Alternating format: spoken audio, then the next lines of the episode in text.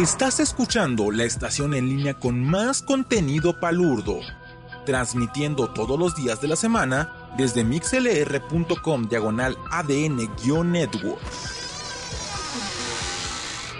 Bienvenido a ADN Network, el código geek que nos hace diferentes.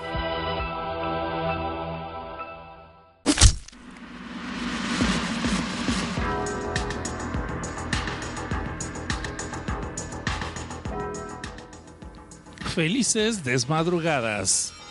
Les doy la bienvenida a otro episodio de su podcast bisemanal Filme, Tinta y Sangre que se transmite en vivo por ADN Network, donde está el código geek que nos hace diferentes.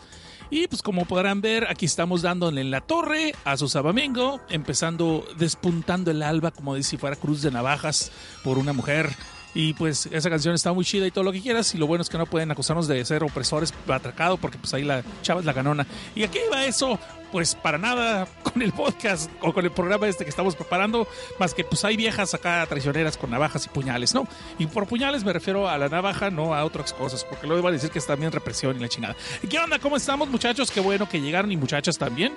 aquí listos para preparar otro programa con dosis morbosona, aunque va a estar medio leve, pues por eso que andan queriendo cerrar la ONU, las páginas de las lolis y otras cosas por el estilo, pues como que el material anda un poquito más calmadón al asunto. Lo bueno es que nosotros somos gorosos y no este pedófilos, así que no nos pasa nada a nosotros. Pero de todas maneras, algunos sitios están así como que muy espantados, ¿no? Este, un saludo sin ningún ánimo de hacer relación con esto a nuestro nuevo amigo Lee Ryler.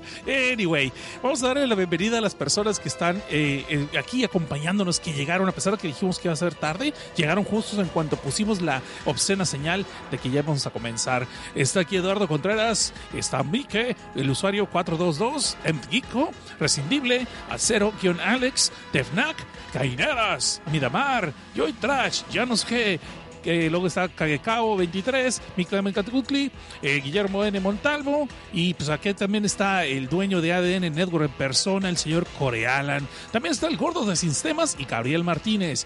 Y creo que por primera vez no tengo ninguna persona anónima, así que no vamos a poder escuchar el chiflido de la banda, pues porque todos pusieron su nombre, ¿no? Este, vamos a ver. ya dicen, aquí están haciendo las, los retas aquí en el chat luego, luego de ADN Network para ver que si me trabo, que si hablo bien, que si lo digo, que si hablo muy rápido. Pero bueno, bueno, bueno, bueno. Dice que Tecnaclo. Bueno, es que recién fui a traer unos misiles de dos x bien frías. Pues salud, de que está ya. Cero Alex dice que ya se le extraña. Dice Corealan que él es el director, que la dueña era Midgar. Ajá. Sí, bueno, por legales del guion, ¿cómo dicen? De los impuestos, ¿no? Este, para evadir los impuestos, yo creo. Pero bueno, eso ya es asunto que no me conviene a mí meterme en esa camisa de once varas. Y acaba de llegar también el buen Davenex. Ah, por cierto, antes de que me venga a reclamar alguna persona que acaba de llegar y acaba de saludar como Davenex, este, en nuestro canal de YouTube de Desde Abajo, que es youtube.com, diagonal Desde Abajo Podcast, pusimos un pequeño, un pequeño, pues no es un video, pues porque es nomás una sola gráfica con la reseña de Ángel de Batalla, la última guerrera, y pues la de Alita, Battle Angel, milmente, ¿no? Y espero les guste, ese sin spoilers, porque los spoilers me los estoy guardando para lo que es, eh, lo que es el podcast regular. Y bueno, en fin, en fin, en fin. Ahora sí, el programa del día de hoy espero les guste. Van a ser unas obras que estuve buscando que fueran más cortitas, pues porque vamos a hacer la sección spoilers. Y me salió el tiro por la culata y no estoy diciendo que traigo gases ni nada por el estilo, estoy diciendo que eh, de repente agarré unas obras que eran muy cortitas, pero ay cabrón, eran más complicadas de lo que esperé. Tuve que decir, ¿sabes qué? Aquí necesito Wikipedia o un Google más porque ya me perdí con la trama. Y este, el arte está muy chido, eso sí, pero ahorita se los voy a ir desglosando poco a poco. Algunas tal vez no voy a ser muy, muy específico en la trama porque es medio genérica, pero hay otras donde sí pasan demasiadas cosas en muy poquitas páginas que te quedas tú, ay caray, qué tipo de, qué tipo de manga es este, pero bueno, en caso es de que vamos a empezar entonces la primera reseña de esta emisión. Y vamos a empezar con Go Moon Tournament, o sea, el torneo de la tortura. Aunque en México de junio le van a poner es torneo mortal. Y ahora sí lo hubiera quedado bien. Pero no, no creo que lo vayan a poner en México, así que no sé. Eh, un live action de estos va a estar un poquito dificilón porque pues tendrán que usar chicas, chicas de Televisa acá que estuvieran medio sabrox y todo eso y se dejaran navejear y sacar las tripas. Y como que va a estar medio difícil que una empresa así este, tan respetuosa como Televisa eh, vaya a querer así hacer esas imágenes acá fuertes, ¿no?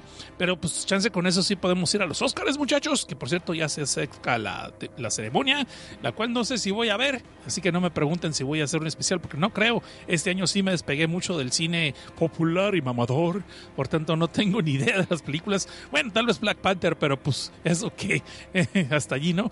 Vamos a ver entonces, vamos a hablar de Moon Tournament, ya me estoy desviando.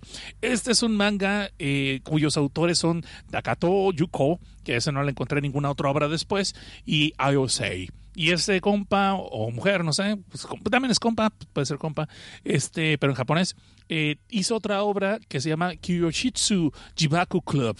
Y de esa tienen cuatro números, pero no los he leído, así que pues, hagan como que nomás se las recomendé así, ¿no?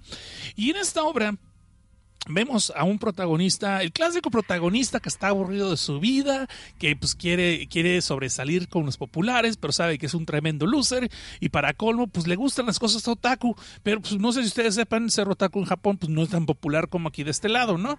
Y pues resulta ser que anda escondiendo todos sus fetiches y todas sus fanaticadas, pero pues tiene un amigo que a él sí le vale coche la vida y él, su reputación pues no son las primeras seis letras de su palabra, pero simplemente pues, no le importa lo que digan los demás y él sí le encanta todas las cosas que andan comprando de las idols, las camisetas, las cartitas intercambiables, los tazos mamables, aparte de las tazas y los de las idols, ¿no? De Japón. Y este compa que se llama eh, Chunsuke Ota, o sota simplemente para los compas, pues siempre como que le da penita ajena, ¿no? Cada vez que su amigo llega a presumir todo lo que compró en, ese comercial Akihabara, ese lugar que parece que es la Friki Plaza, pero en Japón. Ah, ¿Cuánta gente me la va a rayar por ese comentario? Pero bueno, el caso es que este compa pues, no le gusta que la gente se sepa que es otaku, pues porque pues, la, escala social, ¿no? Y va a ser pues, todavía más impopular y más porque quiere con una morrilla que es la popular de la escuela, pues ya está nomás la ve por así por el hombro, no es que lo vea con desdén, simplemente pues no platican porque ya saben que en Japón pues está medio cabrón que, le hables con alguien, ¿no? Este, agarrarse la mano te toma más o menos como un año de noviazgo, según tengo entendido, y darle un beso, pues otros tres, imagínate que, que hagan el fafap. Anyway, estoy desvagando. El caso es de que este compa entonces, el OTA, está, eh, pues ya saben, en un día común y corriente, y ya después de salir de clases, donde sale que está todo aburrido, la clásica rutina, pues está esperando el metro eh, y en una de esas pasa un cuate que se parece un poquillo a él, pero con pelo güero y no tan prieto. Y pues cuando se tropiezan y se golpean, ¿no? Así como que, eh, órale, cabrón, fíjate por dónde estás viendo, fíjate por dónde caminas y cosas por el estilo, pero en japonés. Y el compa este, pues así como que sigue así, ni con permiso dijo, sigue caminando y pues, ¿cuántas de esas dice, ¿sabes qué? Pues me mato. Y se avienta a las vías del tren el canijo y obviamente los trenes allá pues no se paran porque son muy corteses por ser Japón y todo lo que quieras, pero pues tampoco pueden evadir ciertas leyes de la física. Entonces, pues le hacen, eh, lo dejan destripado el pobre compa este que se acaba de aventar, ¿no? Este, Ota, pues se queda todo así de seis y ahora qué voy a hacer, lo firmo a YouTube, lo subo, ¿qué onda? Ya con eso que quitaron esa página de Gore, pues ya no puedo hacer eh, puntos con eso. Y este pues no es el canal de DeTube, pues es otro manga.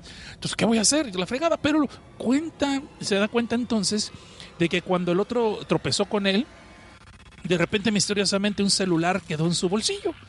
Y el celular, pues sí se ve acá mucho de caché, ¿no? O sea, un iPhone 9, un iPhone 10, no sé, alguna cosa. Y este compa, pues es de los que trae celular de monedas. Entonces ve, ay, pues ya le dice el upgrade, no, pero como es japonés, supuestamente tiene que ay, no, qué pena, ¿cómo va a hacer? Pues mejor lo entrego, lo dejo con la policía. Ay, pero está muy bonito. Y así se la pasa el vato que no sabe qué hacer, ¿no? Si sí o no, se estira, se afloja o, qué onda.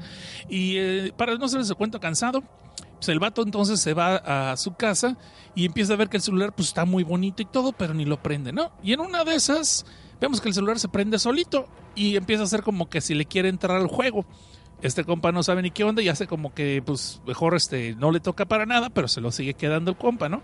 Y al día siguiente, cuando sale de clases, se ve que se activa el celular y le está haciendo la invitación a un juego que tiene que presentarse en tal, tal lugar y tal, tal, tal hora.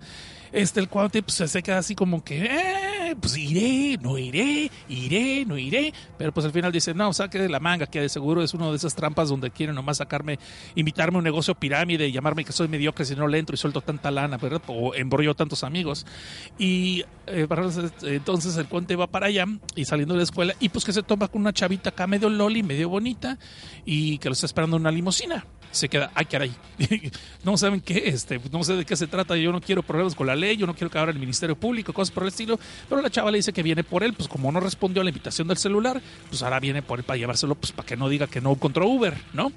Entonces, pues como este dice, ¿sabes qué? Yo no quiero broncas con la ley, la fregada y que la da un uso muy pesado. Ahorita dice, no, pues ahí mejor te regreso el celular de este compa que se me quedó por casualidad pegado a la ropa y este, el otro que se mató no es mío, ahí te lo dejo y te lo encargo y pues con permiso, la otra morra saca un este taser de esos para dar toques, pero no los chidos donde deseas viajar, sino los eléctricos donde, bueno, también se siente chido de vez en cuando. Pero digo, el caso es que le da unos toques y lo pone inconsciente, entonces se lo lleva en el carro, así como un secuestrón a la malagueña y este, entonces de allí se ve que cuando despierta ya está en un cuarto con una muchacha amarrada así en una cama en forma de cruz.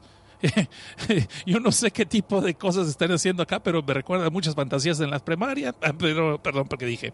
En fin, entonces esta chava está, no está desnuda, pero está ahí eh, amarradita en una formación. Podemos ver que el chava pues está muy sabrox.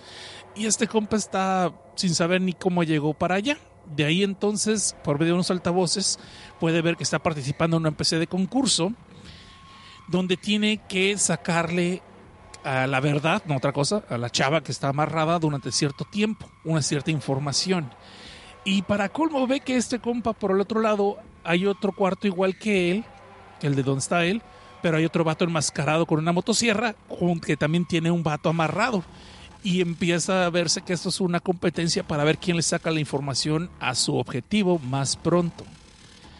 Eh, dependiendo de, el otro cuate se hace llamar eh, Black Moon, la luna negra, y ese se ve que es así como el Slade de los Teen Titans, bueno, del universo DC, no me la rayen, pues es donde yo conocí a Slade primero, eh, que tiene así como la, la, máscara de un lado de un color y la otra de otro lado, de otro color, y se ve que están hablando entre los dos como si este lo reconociera y le hace llamar el príncipe blanco, de White Prince. Y le dice, bueno, te estás tardando. Pues yo ya empecé con la tortura. Yo a este sí le voy a sacar hasta que comió el día de ayer la fregada, ¿no? Y con la motosierra le empieza a cortar los dedos al pobre cabrón. Y está diciendo, a ver, dime, ¿quién, quién, dime, ¿dónde enterraste el tesoro? No, no es cierto. Le pregunta, este, pues, que cosas de Yakuza. ¿no? Le está hablando de un nombre de una dirección, no, me acuerdo qué rollo. No, es importante. El caso es de que este morro elota tiene que sacarle la información a, una, a esta muchacha de ver quién, la quién mandó por medio de ella, matar al que era su sugar daddy. Y eso nos deja claro que ya nuestras, los sueños de ser sugar daddies en Japón pues no van a ser tan chidos porque si a eso nos van, nos van a asesinar las morritas, pues como que mejor nos quedamos acá de este lado, ¿no? Pero el caso es que esta chava eh, alega que es inocente, que ya no sabe que nada, que ya no sabía ni siquiera que estaba muerto su sugar daddy, que no le convenía porque le estaba pagando la prepa y cosas por el estilo. Y obviamente Ota como que pues sí le cree, pues el clásico prota promedio japonés donde pues, está medio menso, ¿no? y pues los inocentes, recuerden que a este vato les gustan las idols, así que es otaku y por tanto pues no está muy, muy, muy, muy, muy centrado en el mundo, ¿no? El caso es de que este compa entonces pues está buscando la forma de convencerla por la buena, no, mira que yo no te quiero hacer daño, me quiero escapar y vamos a hacer, vamos a juntar fuerzas y escaparnos, pero podemos ver que la chava tiene más callo, es más canija que bonita, que sí es bonita por cierto, o sea que es más canija todavía, y podemos ver que le empiezan a leer las reglas por medio de una pantalla a este chavo, de una chavita tipo idol, donde que tiene que sacarle la neta durante cierto tiempo, si no, pues pierde, y si pierde, pues no va a acabar muy bien parado porque puede hasta perder la vida. Entonces, que elija entre o dañar a la chava y sacarle la verdad, o pues chiras pelas el solo. Por ese lado, entonces, la chava que está amarrada, eh, bueno, que estaba amarrada porque después le suelta este por tratar de ganar su confianza, pues le empieza a decir, no, sí, que, que, me mandó tal güey, y pone en un celular la respuesta y ve que está equivocado. Eh, le le dan a entender a este chavo, a Ota, de que por haber metido la respuesta incorrecta ya perdió un punto y si vuelve a cometer ese error va a perder el encuentro. Mientras podemos ver que el otro compa llamado Black Moon pues está dándose gusto como si fuera una película de Hostel o la Texas Chainsaw Massacre. Eh, a diestra y siniestra le está cortando deditos por pedacito por pedacito, falange por falange, cachete con cachete y pasito con pasito este, al otro cuate con tal de sacar la información. Pero pues también el otro como es un macho se aguanta como los hombres y no suelta nada de información. Eso y que creo que era mudo. Pero bueno, el caso no es ese. Total que Ota pues ya la está viendo, ya está viendo que la chava no es tan inocente porque le acaba de mentir con esa información y pues empieza a sentir así pasos en la azotea y empieza a dar miedo de que chances se lo van a acabar escabechando a él. Total que por ahí empieza a ver la forma de empezarla a torturar como le hacen este allá en China le pone unas rolas de reggaetón a la morra con unos audífonos y no, es cierto, le pone una camisa en la cara, ya le vuelve a amarrar, le pone la camisa en la cara y empieza a echarle agua, ese tipo de tortura china que está, está fea, sientes que te ahogas, ¿no? Así hasta que la morra le suelta otro nombre. Hasta ahí les voy a contar, ¿no? Empieza este desmadre, y el vato como inocente, pues, pues va a pasar un pequeño spoiler aquí, obviamente se salva y logra ganar por unas formas que no les voy a contar ahorita, logra ganar el primer round. Eh, no eh, mató a la muchacha, no la torturó tan, tan, tan cruel, pero logró sacarle la neta por medio de una tequimaña porque se le prendió el foco el morro. Y logra ver con los representantes del juego. Y les vuelve a decir que él no es el príncipe blanco, que él es otro compa inocente, todavía es virgencito inclusive, que se encontró un celular y pues que él nomás se quiere ir para su casa, ¿no? Pero entonces eh, podemos ver que la que está organizando así como el juego, como que es la jueza, es una chava también vestida de loli bien elegante, no tan, no tan loli, ya más centradita en años, y pues de esos clásicos elegantes, ¿no? Con el clásico mayormono, digo, el mayordomo acá a un lado, que, que se lo sabe todos, todos, ese tipo del Alfredo de Batman y podemos ver que pues que ellos al principio saben que no era él, pero pues ocupaban un príncipe blanco, como otro se suicidó, pues les tenían que reemplazarlo rápido, ¿no? Y pues como se quedó él con el celular, pues ¿qué crees? Ahora eres tú. Y dice, pues no te preocupes, tú sigue haciendo lo que estás haciendo y sigue ganando y vas a ganar dinero y aparte de eso, pues vas a ganar un poquito de fama, pero pues obviamente si pierdes, pues no nos va a convenir que nos estés generando pérdidas y pues vamos a tener que cobrártelas ya sea en especie o con partes humanas, ¿no? Entonces este compa, el pobre Otal, ve que ya no le queda de otra más que quedarse en ese torneo y empezar a hacer puntos para en una vez convertirse en campeón Pokémon y poder salirse del juego. Lo malo es de que tiene instrucciones de que no puede hablar de con nadie de esto que le está pasando, porque obviamente si lo hace esa gente, al ser involucrada, la van a meter al juego y hasta ahí les voy a contar. Eh, está suave, eh, tiene 19 episodios, 19 capítulos, perdón, este manga. Me gustó, el dibujo está más o menos, es así como que entre no tomarse muy en serio, no está muy detallado como otras obras que hemos visto. Sin embargo, es muy cumplidor y está bien definido. Me gusta, tiene buenos personajes, los cuales no he platicado todavía, que conoce más adelante este compa. Eh, pero tengo que explicarles y se los tengo que repetir como pues, ustedes que, los quiero, los estimo, les voy a decir que estos 19 episodios tienen un final muy abrupto. Otra vez estamos en un caso donde tal vez pues por la piratería y otras cosas la obra este, a lo mejor fue cancelada antes de tiempo y le dan un final que queda más bien como un no continuará, o más bien como que ahora sí, esto es el final de temporada y que vamos a empezar en la segunda lo chido. Entonces sí puede generar unas mentadas de madre por parte del público de que pues no le parezca este rollo, ¿no? Pues porque no es un final súper conclusivo. Sin embargo, tiene muchas escenas pues, de gore, eh, sí hay violencia hay este, personajes interesantes, hay traiciones, hay amistades rotas, hay desencantos, hay mentadas de madre, pues porque la, guerra es cruel, y hay desnudos también, y hay hasta resultados sexuales. Sí, sí. Eh, lo cual puede ser un poquito eh, que algunas personas se sientan incómodas, otros de seguro van a estar sacando los Kleenex, sino porque estén llorando. Eh, ya ustedes si lo quieren leer, pues hasta ahí se las voy a dejar, ¿no? Y ese entonces es el torneo de la tortura, Torture Tournament, o como se llama en japonés, Moon Tournament. Y pues a mí es interesante, me gustó, nomás les digo, al final se me hace muy abrupto y como que no me termino de convencer de que, ah, oh, chingada, pues ¿cómo que lo vas a dejar aquí? O sea, ¿qué pasó? Pérez está empezando a poner interesante la cosa. Pero sí puedo decir que no tiene relleno esos 19 episodios, por eso me gustó. O sea, sí va lo que va, y va, este, va rápido el paso de lo que es eh, la historia. Los personajes en sí, les digo, hay otros que no les he comentado todavía, donde eh, llega un momento donde no se hacen que confiar y más porque no puede hablar este compa Ota de estos eh, de este torneo que le pasa porque obviamente si llega a mencionar esto a alguien lo va a involucrar y pues lo que no quiere es eso que es un personaje noble. Medio menso al principio pero se va a hacer un poquito más de callo y después pues le está entrando la violencia no hay algo que me gustó del príncipe blanco cuando conocemos más de él y por qué se suicidó está chido eso ¿Qué más les puedo decir sin ser muchos spoilers? Hay dos, tres cabos sueltos que como que son dos, tres historias que no terminan de cuajar, o más bien que eran como subplots de otros personajes del amigo gay, digo, del amigo otaku, desde que le gustaban las cosas idols y todo el rollo. Ese compa ya después como que iba su historia para otro lado y tú pensarías que iba a estar más involucrado en la historia, de repente desaparece. Y supongo que es por esto también que les digo que el episodio 19 se me hace que tiene un final muy abrupto, que chance sí iba a tener un segundo arco u otro tipo de cosas, pero pues ya no lo vamos a ver, pues porque así se acabó la historia, ¿no? No tuve chance de no tuve chance de, de, investigarles más si qué pasó con la obra, si lo cancelaron o qué carambas, pero pues ya con eso nos vamos a quedar, ¿no? Y bueno, de aquí vamos a la primera pausa comercial porque pues, aquí nos están vigilando, tienen que poner los promos, si no, pues nos, corren de la cadena, jóvenes. Esto es Filme Tinta y Sangre, yo soy Seth Cosnar y nos vemos un par de minutitos. Cómics, terror, sexo, crímenes, ciencia ficción. Lo cierto, pecador, es que escuchándome te vas a condenar. Pero ¿qué más da? ¿Acaso no se come aquí de maravilla? Escucha el podcast La olla de la cocina del infierno en Evox. Total, los dos sabemos dónde vas a acabar. Ya es muy tarde para arrepentirse.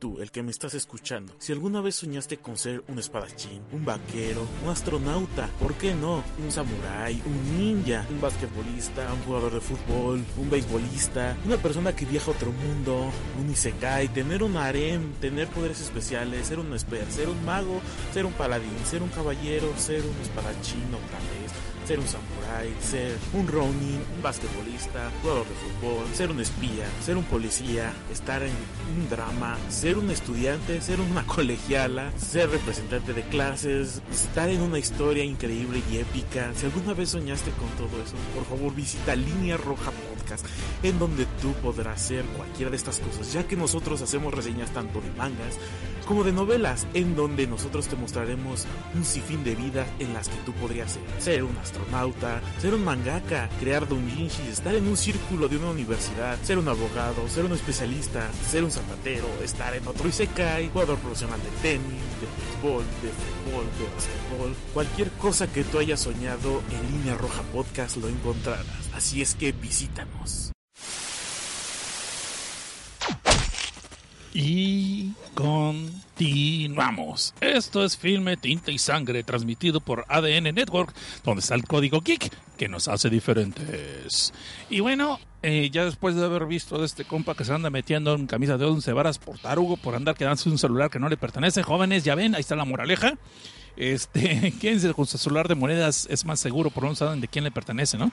Eh, de ahí pasamos entonces a un manga que voy a tratar de hacerle justicia con esta reseña y digo voy a tratar porque pasan tantas cosas que yo me quedé está difícil reseñar algo este así de complicado sin meterte en tantos detalles, pero bueno, voy a hacer lo que lo, como le hacen.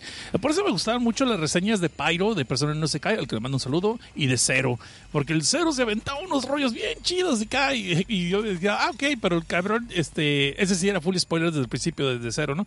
Ah, desde Cero al principio era puro spoiler, compa, pero este, también cuando eran puras obras inconclusas, pues te dejaba pues, abanicando, ¿no? Porque la obra pues, ya no iba a continuar, ya no existía.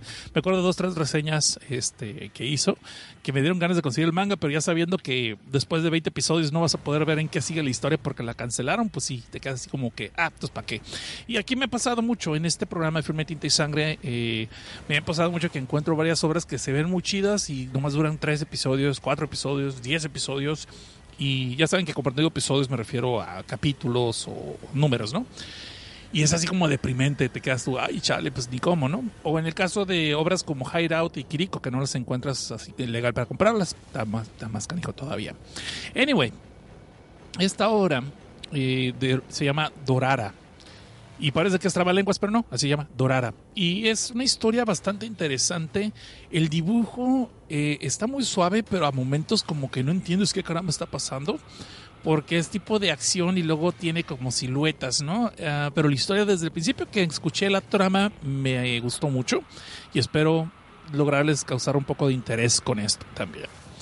Eh, entonces, Dorara eh, trata, para empezar, es de los autores Chin Yui y de Chinta Tawaka. Que esos compas no sé si hayan escrito algo y si lo dije él va de vuelta por si no lo captaron para que lo apunten ahí le busquen ustedes en el Google porque yo no tuve tiempo. Se llama Jun Jia y el otro autor, bueno, el coautor es Chinta Tawata. ¿Ok? Y se parece que es Albur, pero no. Y entonces aquí conocemos a un morro que se llama Chin. Y pues ya con ese tipo de nombrecitos seguro se lo han de dar de bajada y de carrilla de puerquito muy seguido. Resulta que ese está en un universo donde los seres humanos de repente encontraron la forma de fusionarse con otros organismos, pero más bien trasplantar órganos de otros organismos vivientes con los de ellos. Y de esta forma se convirtieron en lo que se llama neopiens. ¿sí me explico? Eh, de esta forma, voy, a adelantar un poquito las cosas porque está interesante la historia y es un poquito confusa si voy linealmente como va. Estos compas entonces, haz de cuenta que agarraban miembros de algunos animales y de una forma se los injertaban, obviamente reemplazando los de ellos, y agarraban las habilidades de estos personajes. Y sí, antes de que piensen, de seguro alguien se puso una de burro, estoy seguro, porque sí vemos que hay centauros eh, y hay este, eh, de una forma, unas personas con brazos de gorila y otras personas, y dependiendo del tipo de animal con el que te has fusionado, es el tipo de rango que tienes en esta nueva sociedad. Al principio vemos que la sociedad trató de llevarse la fiesta en paz entre los que decidieron quedarse como humanos contra los que decidieron fusionarse con un animal, pero obviamente los otros que se volvieron superiores, los que se fusionaron, los Neo Sapiens, o los Neopiens, perdón, pues empezaron a, a portarse cada vez más hostiles contra los otros, los humanos, y pues empezó la ar de Troya, empezó la guerra empezaron los reinos a dividirse y para qué quieren, ¿no? ¿Para qué les puedo contar?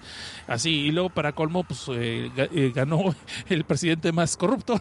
no, ni cierto, ya estoy echándole yo. Bueno, eso es nomás el concepto de lo que es la historia de, de todo eso, ¿no? Y nuestra historia en sí empieza en la ciudad de Gadoro. Y no, no se pida anal, así se llama, Gadoro nomás. Y en este caso conocemos a Chin, que es nuestro protagonista modelo, ¿no? Y podemos ver que al principio que es un clásico chamaquillo allí que anda, y anda como unos 15 años, tal vez entre 13 y 15, que se ve que es del tipo idealista, pero que trae una, una, una carga moral bastante fuerte consigo mismo, que anda explorando los caminos. Y de buenas a primeras vemos que anda fijándose mucho en cuándo el sol se va a poner en el ocaso, cuándo va a atardecer y cuándo empieza a amanecer. Por el principio pensamos que este compa que es un vampiro a la reversa y no que le truene nada, sino que el vato como que tiene miedo de pasar la noche este, fuera en el campo eh, sin buscar un refugio, pero después vemos que el problema es de que de alguna manera este compa está compartiendo su cuerpo con otro ente que se llama Dorara, que es el número titular. Y eso no es spoiler, así es como empieza la historia. El caso es de que este compa del principio que ya está metiéndose a broncas con unos seres gigantescos de este, de este pueblito por el que está pasando él. Empiezan a buscar broncas y al principio no quiere nada. Le dice, ¿sabes qué? No te metas conmigo, no sabes con qué te metes, ahí mejor déjame pasar, no pasa nada. Y en una de esas vemos que el compa está viendo que está atardeciendo y dice, ya valió coche. Antes de que nosotros entendamos de qué cámaras está pasando eso, vemos que ya amaneció, el vato está despertando y ya está en una celda. Resulta ser que en esta ciudad de Gadoro está bien, bien consumida por la corrupción y por la violencia. Y pues de buenas a primeras empezaron a agarrar esta ley de que cualquier forastero que ande pasando por allí, de seguro es un criminal, es una persona corrupta y malosa, y por tanto la tienen que castigar. No solamente metiéndolo a la cárcel, sino pues de una vez ejecutándolo, pues porque así el crimen va a bajar, ¿no? Lo curioso es que si no hubiera forasteros y el crimen sigue tan amplio y tan alto, pues de seguro el problema son los ciudadanos. Pero bueno, no entremos en detalles pues porque eso no funciona para la trama. Pero nosotros les cuento cansado este chavaco es Chin, conoce a una morrita en la celda, que es una chamaquita que podemos ver que es toda sonrisas, pero que de veras le ha ido jodido en la vida, de esos de tipo, nomás le faltó conocer a un morrito que se llama Remy para morirse en la peor de las muertes porque toda su vida ha sido una muchacha eh, este, me- mendiga, y no estoy hablando de que es una mendiga muchacha, no, es una chama mendiga, una pordiosera, y pues eh, se ve que es muy jovencita, como unos 8 o 10 años cuando mucho, pero la pobre pues nomás de veras, de veras la ha sufrido fea. Y no estoy hablando que la sufre así de que se pone en el Facebook a tirarse para que la levanten, acá a hacerse una sufrida, este, sino que de veras le ha ido de la chingada, y más con este pueblito pues de que no tienen compasión de nadie, y pues la metieron a la cárcel simplemente pues porque es una pordiosera y la pobre la han maltratado tanto, pero siempre con una actitud, una sonrisa en la cara, ¿no? Pero siente de que cuando les dicen que los van a ejecutar para, para matarlos, eh, inclusive ella, eh, ¿cómo se dice? Ella está dando gracias por la oportunidad de morir para acabar su sufrimiento. Lo malo es que lo dice en serio. Pobre Chin está ahí tratando de convencerla de que no, la vida es bella, todavía podemos subirlos. Es más, ¿por qué nos caemos para levantarnos como Batman? Y la chingada trata de lavarle el cerebro acá y, y darle ánimos a la chavita. Pero la chavita ya está muy empeñada que no, yo aquí me quedo, pues aquí me van a ejecutar, déjame así. Y el morro está tratando de convencerla que, que escapen juntos, ¿no? Que pues no tienen por qué morir allí. Entonces, de ahí no la saca la pobre chamaca. La vemos que el chamaquita sí está empeñada en que quiere morir porque ya está harta de la vida, pero siempre con una sonrisa, lo cual es más tétrico, cabrón. Y sí está tétrico en el dibujo. Eh, Pensamos que está loquita, psicótica. No, vemos que de veras la morra como que ya está resignada a que su vida está de la fregada, ¿no? Y que ya la quiere terminar y se va a ser ejecutada y va a alcanzar la felicidad al ser, eh, con- al hacer felices a las personas con espectáculo, pues que mejor. Es algo más complicado que eso, pero bueno, dejémoslo así por el momento. Entonces vemos al momento siguiente que los llevan a un coliseo donde están esperando la aparición del héroe del pueblo, que supuestamente es un neotient eh, que está fusionado con un dragón, que se llama Gadron, este compa, ¿no? Es un animalazo como de 3 metros el canijo, lleno de músculos hasta por donde, el, donde se le frunce ese cirisco, tiene músculos también. Y obviamente, pues es una persona muy imponente, muy poderosa. Pero podemos ver que Chin, por un lado, le dice: A mí no me la venden, este no es dragón. Pues digo, sí está, sí está fornido y sí está asquerosamente monstruoso, pero pues, no es dragón este compa. Sin embargo, eh, como que este compa podemos ver que Shin no tiene miedo y algo sabe, ¿no? O sea, de los dragones. Entonces, vemos que de- obviamente Gadron, pues en su papel de, Hulk Hogan, dice, yo los voy a ejecutar porque la justicia de este pueblo es sin misericordia por la delincuencia, la fregada. Y podemos ver que todo, todas las personas que están en el público se ven más criminales que los pobres morrillos, ¿no? Pero pues ya, X. Para no hacerse cuenta cansado, podemos ver que entonces eh, Gadoro va a ejecutar a la morrita y las- la empieza a golpear. Podemos ver que está vomitando sangre, la pobre chamaquita tirada en el suelo y sin embargo la pinche sonrisa en la cara. Y sí, sí, ya mátame, ya estoy harta, ya con esto no tengo que andar soportando más maltratos y la fregada. Y esto le hierve la sangre chin y se le deja ir con este compa, ¿no? Pero obviamente no es muy poderoso y aunque sí le pinga dos, tres madrazos, podemos ver que Agadron dice, pues, ¿qué? Perdón, ah, un zancudo. Y se lo quita de un trancazo, ¿no? Entonces, la otra morra, este, como que empiezan a tener una plática muy de corazón a corazón de esos que solamente salen los mangas cuando se va a morir alguien. Y la morrita dice que lo único que le gustaría es de que él la recordara. Le dice que su nombre es Ana, ¿no? Y Chin pues dice, no, tú no vas a morir, no vamos a morir, vamos a escapar y todo el rollo. Y es cuando Chin se da cuenta de que está atardeciendo otra vez. Y empieza a ponerse como histérico a gritar, ¿saben qué? Váyanse de aquí, aléjense de mí. Y, no, y, obviamente Gadoro lo toma como una amenaza de, de un reto de duelo muerte. O sea, pues si realmente eres tan chido, pues déjate caer, ¿no? Y el otro dice, no, no, es que no me estás entendiendo. Quiero que vivas, vete de aquí y déjame en paz y lárgate, no te me acerques. Y le dice a la niña también que huya y que corra. Cuando menos nos damos cuenta, vemos que Chip cae inconsciente en el suelo y de repente la figura donde él estaba se ha transformado. Se ve inclusive que algunos dicen que ven una silueta de un dragón enorme y de repente vemos que está la silueta y la figura de pues un muchacho, pero se ve más como una muchacha. No es que este vato sea transgénero, nada por decirlo, simplemente su look es distinto, pero no se ve muy femenina tampoco. Y es donde el, eh, eh, se le deja, y bueno, ¿y este qué, qué truco es este? La fregada. Y es donde se enfrenta a esta chava que resulta ser que es Dorara. Y para colmo todo eso, Dorara el principio se le acerca y simplemente en un momento muy rápido ya le arrancó el brazo a Gadoro. Lo cual obviamente Gadoro se... Ay, a ver, espérame, ¿cómo estuvo el río? Ey, ey, referee, referee, ¿cómo estuvo eso? Y sí, le arrancó el brazo, la fregada y todo se queda... ¿Sabes qué? Tú no eres dragón. A ver, déjame ver. Y de un trancazo con su propio brazo que le acaba de cortar, le vuela el casco a Gadoro y podemos ver... Ah, eres solamente una lagartija súper desarrollada, pero no eres un dragón. Y se ve que Gadoro como que estaba como que le descubren todo su fraude que él realmente no pertenece a un dragón, no es un no es realmente un neopien dragonesco.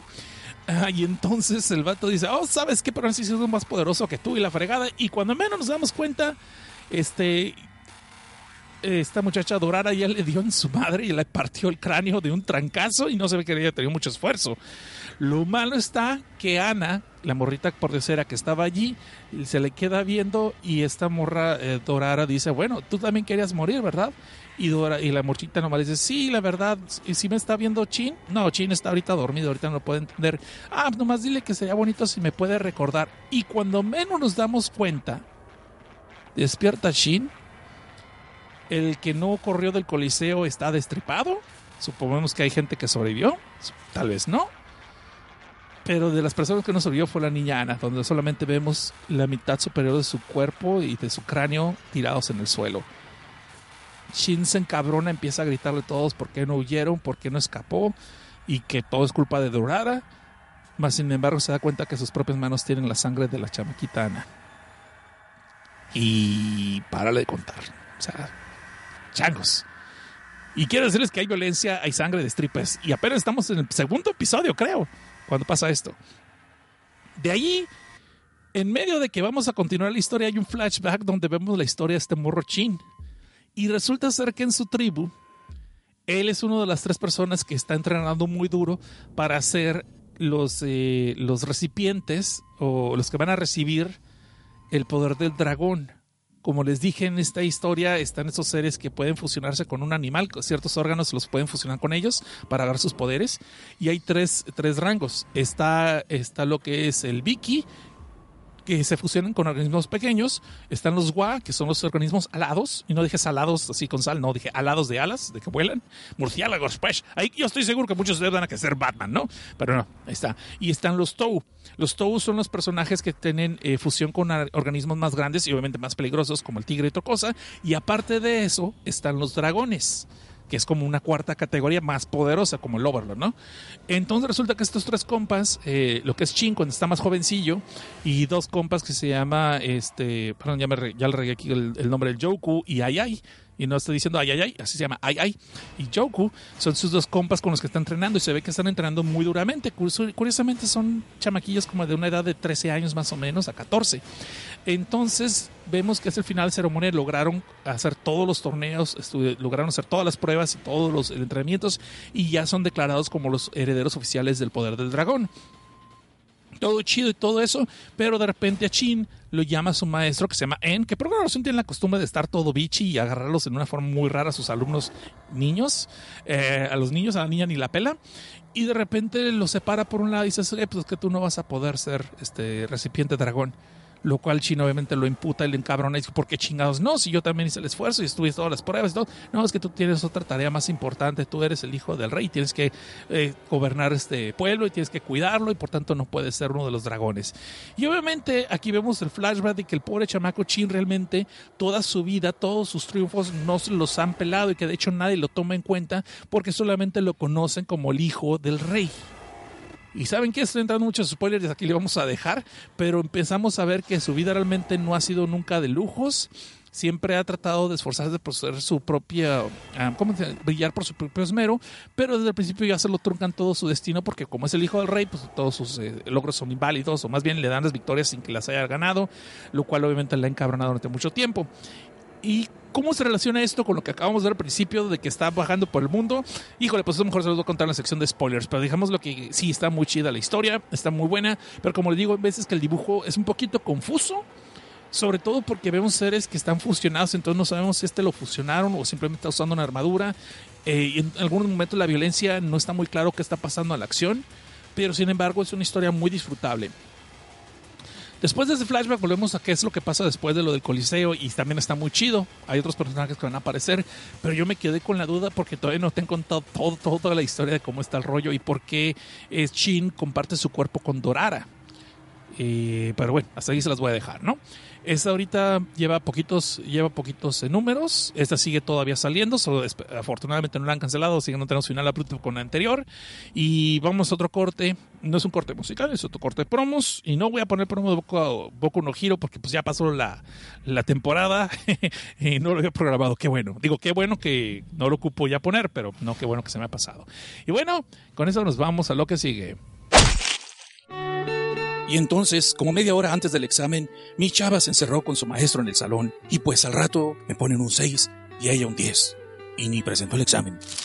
Ah, caray, Roberto, eh, no sé qué me agüita más, si tu historia o que claramente el email era para otro podcast y por error me lo mandaste a mí. Pero mira, pudo haber sido mucho peor. Pudiste haber conseguido por fin la cita de tus sueños con la chava más popular de la escuela, no más para descubrir que el mundo ha sido invadido por miles de peces gigantes voladores con un enorme apetito por la carne humana. ¿O qué tal si vas todo entusiasmado tu primer día de trabajo como tutor solo para descubrir que tus alumnos están bien entrados con lo de la magia negra y han decidido usarte a ti como conejillo de indias para todas sus invocaciones satánicas? ¿O qué tal si un día los animales no solamente cobran conciencia y aprenden a hablar, sino que deciden armar una guerra contra los humanos? Interesante tiempos para ser furro, ¿verdad? Soy un burro sin mecate. Si todo esto que les acabo de contar no les hace mucho sentido, pero quisieran saber más, los invito a que me escuchen cada dos sábados en el programa Filme, Tinta y Sangre, donde hablamos de mangas y de cómics que abordan varios géneros, incluyendo el terror, la ciencia ficción y a veces hasta acaban con resultados sexuales. Por lo que les aconsejamos oírnos con audífonos si es que son godines, porque no queremos que acaben en recursos humanos, y si son menores de edad, no nos escuchen, si te están viendo tus papás. La cita es en mixeler.com diagonal ADN-network, cada dos sábados a las 11 pm hora chilanga. Acompáñenme a escuchar, digo, este, escúchenme sin miedo, que ese se los traigo yo, mis queridos morbosones. ADN Network, el código geek que nos hace diferentes. Chance luego les explico cómo se arruga un correo electrónico. Prepárense para los problemas. Y más vale que teman. Para proteger al mundo de la desinformación. Y unir a los tuiteros dentro de nuestra nación. Para denunciar los males de la arena y el ardor. Y extender nuestro podcast hasta la gicósfera. ¡Nirva! ¡Morielo! El equipo del Crapcast está listo para grabar.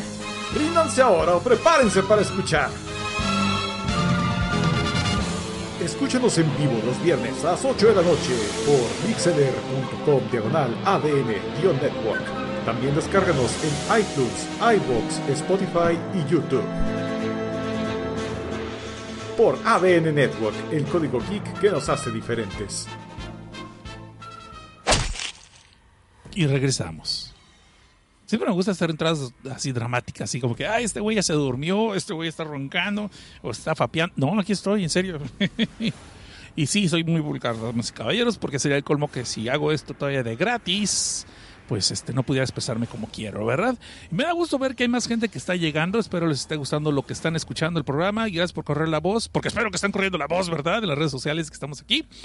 Y eh, antes de pasar al tercer, eh, al tercer manga de esta noche, eh, les recuerdo que hemos hablado de Gomon Tournament, que es el torneo de la tortura, y Dorara. Así se llama, Dorara. Parece que es trabalenguas, pero no, así Dorara. Que es el personaje eh, que todos hemos, no hemos visto muy a fondo qué carambas es ese personaje de una vez les voy adelantando, ¿no? Y pues ahora vamos a hablar de otro manga eh, que se me hizo interesante y de hecho no me esperaba que fuera eh, tan bueno, la mera verdad, pero también tiene sus bemoles y... Eh, antes de comenzar de eso voy a decir que es Reversal y cuando quieran buscar ese título tienen que poner primero dos puntos y luego la palabra Reversal. Los autores son Kemuri Karakara, que esta persona ha escrito una serie de libros, según tengo entendido, de lo que es la serie réplica, y de Takeru, ópera Suhano Sword of the Devil. Y solamente es un autor, perdón, me equivoqué, no son dos autores, estaba pensando en el anterior, de Dorara, pero no, es este. Vamos a darle la bienvenida también a las personas que creo que han llegado y que no los he mencionado, Oscar Jacinto, Oscar Urbina, a Iván Pilgrim, de Cadro 9, a Sergio Scott, que es su primera vez que nos está escuchando en vivo, hola, bienvenido, a Henry Quispe, a Jacu Zorra, a Fernandefe, ¿Quién más me falta? ¿Quién más falta? ¿Quién me falta? No creo que son todos los que me faltaban. Así. Sí. Y cinco personas que no se han puesto nick. Ahora sí, vamos a estrenar nuestro, nuestro silbido del día. Muy bien, ahora sí. Vamos a conseguir entonces. Dice, ¿cuál es el manga de los alumnos satánicos? Ah, ya, ya, ya, ya, ya. Del, del, del promo de Filme Tinta Sangre. Esa es The Freudstein Twins. De esa hablamos en el, creo que fue en el primer episodio o en el segundo episodio de Filme Tinta y Sangre. Freudstein, así como Sigmund Freud, y luego eh, Stein como Frankenstein, Twins, los gemelos Friendstein. Uh, ese es un manga que me gustó mucho, desgraciadamente solamente duró seis episodios. Y hay una tira cómica que saca la autora, porque es autora, donde está diciendo que pide disculpas porque no le gustó a la gente su, su manga y que eh, ella le disfrutó haciéndolo, pero pues lástima que todos por eso lo, lo cancelaron, ¿no? Entonces sacaron seis números que realmente son como cuatro números de la historia de Francis Twins y después otras dos historias que ni al caso de un de una muchachita que quiere regalar chocolates a su al que le gusta y pues se muere antes de recibirlos y eso se convierte en una historia bastante interesante después. Y hay otra historia, se me olvidó la onda, hay otra historia de eso, son son seis son seis números, pero dos son de una historia eh, que no tiene nada que ver con Francis Twins. Y lástima que la hayan cancelado porque estaba muy buena la historia, muy buena la trama. Y de hecho también ya hicimos en el primer spoiler, el primer episodio de spoilers, que va a ser el número 10, ya hablé más a fondo de todo lo que se ve en esa historia porque está muy, muy buena e interesante. Bueno, espero que ahí si lo quieren buscar. Dice aquí Guillermo Montalvo que es como en el 3 o el 4. Pues ahí está, gracias Guillermo, gracias Guillermo. Ya el Alzheimer se está pegando, pues ya, ya no puedo este, decir con certeza, ¿no? Que es cuál es el que estábamos hablando. Bueno, si no tienen más preguntas, queridos sobrinos, antes de pasar al tercer manga, vamos a hacer trampa y voy a tomarme el tiempo del feedback para todos ustedes, las personas que se han, han dado ahí la tarea. Quiero darle gracias y bienvenida a los nuevos suscriptores que estamos en el canal de YouTube, a Mario Benjamín Montiel, Marlene Herrera, a Your Dead, a Germán Puerta, que se han suscrito ahí en el canal de YouTube. Y pues ya saben, si se suscriben ustedes al canal de YouTube, que es youtube.com diagonal desde abajo podcast, pues háganle como Peter Pan y píquenle la campanita para que les lleguen notificaciones de cuando estemos subiendo nuevo material, como la reseña de Battle Angel Anita, que acabamos de subir el día de hoy de la película. Sin spoilers, claro, porque esa me las voy a reservar para el programa, ¿no? Tenemos un nuevo compatrón que es Miche de Killer, que ya le entró al patreon.com diagonal desde abajo y que está ayudándonos ahí con un dólar. Toma, cabrón, para que no estés diciendo que no puedes hacer el podcast. Y ahí estamos, ¿no? Por eso estamos haciendo esto, la mera verdad. De ahí en fuera vamos a empezar los comentarios de Evox del episodio anterior. Y tenemos el comentario de Arcángel que dice, estamos hablando del episodio 17, el anterior de este. Dice, hola, buen programa, por acá dejando otra recomendación. Esta es un poco más vieja, échale un vistazo a Ichi de Killer Manga y tiene un live action. Sigue así, porfa, y más spoilers que nunca caben. Bueno, para empezar, la película dice de Killer la reseñamos hace buen tiempo en Desde Abajo. Es una película que de las primeras que vimos de lo que es el cine asiático mmm, de terror entre cierta forma y no sabíamos que era un manga. Después de eso encontramos el manga, lo leímos hace, lo leí hace mucho pero no lo he reseñado y es muy bueno pero es muy pinche sangriento. Si la película es una pasadeza de, lo, de, de lanza, el manga le dice quítate que ahí te voy. O sea que quiere decir que a pesar de que la a pesar que Ichi de Killer fue dirigida por Takashi Miike, eh, un director de que somos muy fans.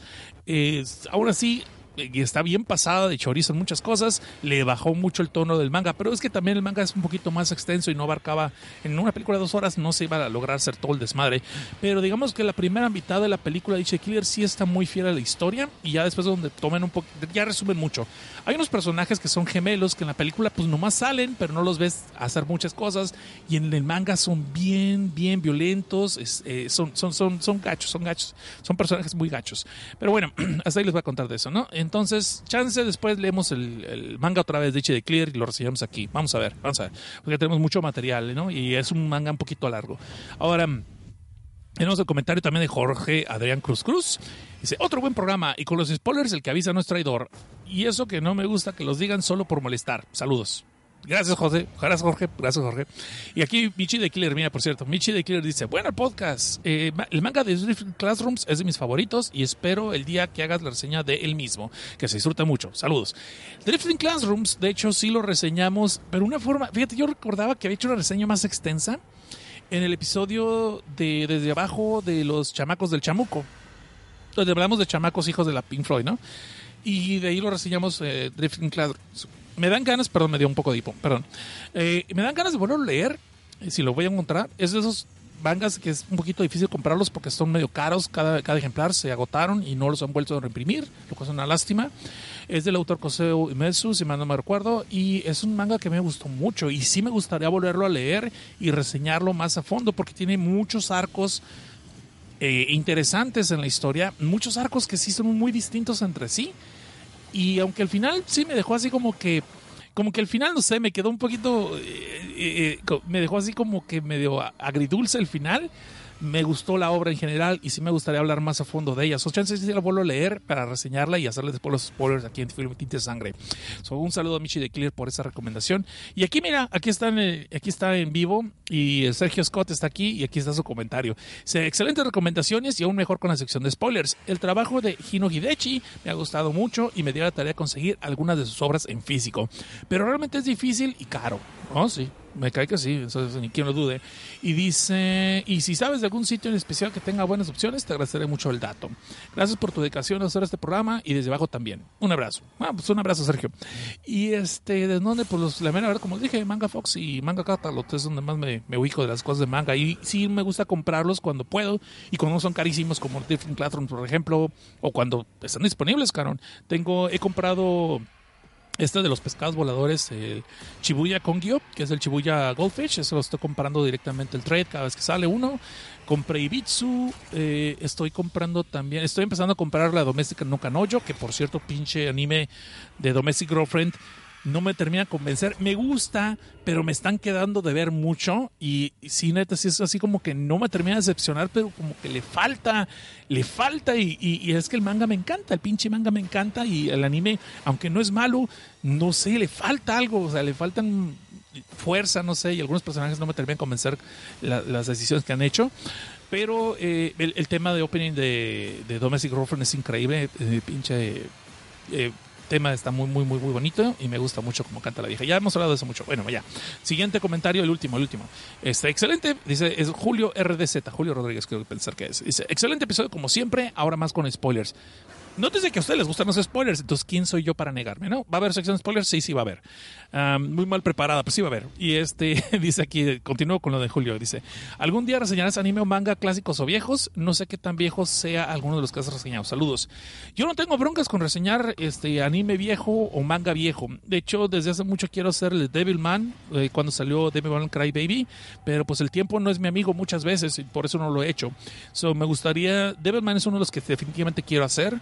Eh, Battle Angel, obviamente, es, también, aunque por viejo, pues estamos hablando de 20 años con Battle Angel, ¿no? Si quieres hablar de más viejo todavía, pues este, de hecho, Battle Angel es más viejo que 20 años, pero bueno, eh, no tengo broncas con eso. No tengo broncas con el tiempo, a mí me gustan mucho. Si es una buena historia, yo la voy a seguir leyendo.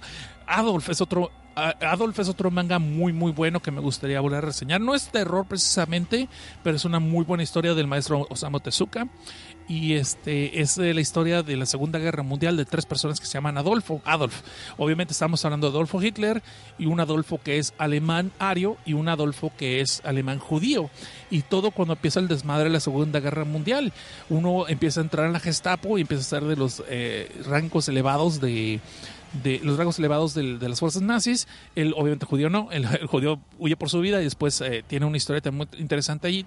Y es una gran obra. Si no han leído Adolf, lean Adolf. Es muy buena y no es para niños. O sea, de ahí puedes ver que Osamu Tezuka abarcaba todos los, todos los rangos de lo que es el arte del, del manga y las historias y sus narrativas. O es uno que me gustaría volver a visitar. Y hay otros que tengo. De hecho, tengo los de 20th Century Boys que me prestó el buen Edgar Mayoral, al que le mandamos un saludo. Y estoy empezando a leerlos, pero ese sí te, como son un chingo, tengo que preparar mucho material. Y es la bronca cuando son obras muy largas, cuando son obras de 40 tomos para arriba, sí se me hace medio injusto eh, tratar de narrarse en 5 o 10 minutos y luego después hacer una sección de spoilers, pues que no me va a dar para solamente 15, 20 minutos con puro spoiler, ¿me explico? Y ya cuando estamos hablando de...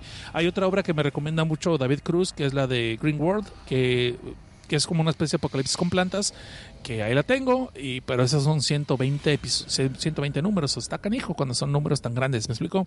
Tendríamos que hacer como una especie de, de episodio solamente para una obra para hacerle justicia, o tal vez solamente dos, no sé, tengo que, tengo que malabrearla. Por eso estos episodios estoy tratando de agarrar más bien eh, mangas que llevan 17 a 25 números cuando mucho. Ya de, 40, de 25 para arriba, como la de la isla de los deformes, la de Island Freak, eh, Kokuchima creo que se llama en japonés, tiene 40 números y sí estaba leyéndola y está muy buena, pero pues, no, no, es el tiempo a veces el que podemos hacer. Dice aquí, si no hay spoiler no sería el set Cosnar. gracias, gracias, gracias. Eh, Fer Díaz de León, aquí está, mira, Fer Díaz de León.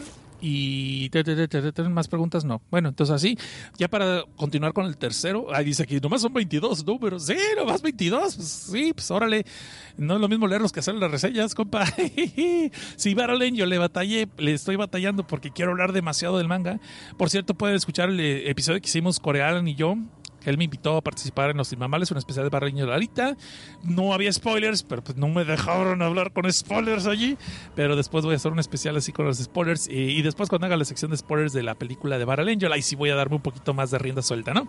Y estoy viendo que está llegando más gente. Qué emocionante. Está aquí, Jacuso Sí, ya lo había saludado. Fer Díaz de León, pues ahí está. Y vamos entonces ya, vamos a dar rápido para terminar la sección del feedback. Vamos a darle gracias a la gente que fue allí, este, fue y se metió un curso en línea, agarró su certificación rápida de lo que es proctología para poder después ir a iBox y meterlo el pulgar diciendo que les gustó el episodio anterior de eh, Filme Tinte Sangre. ¿Qué, rollo te me aventé.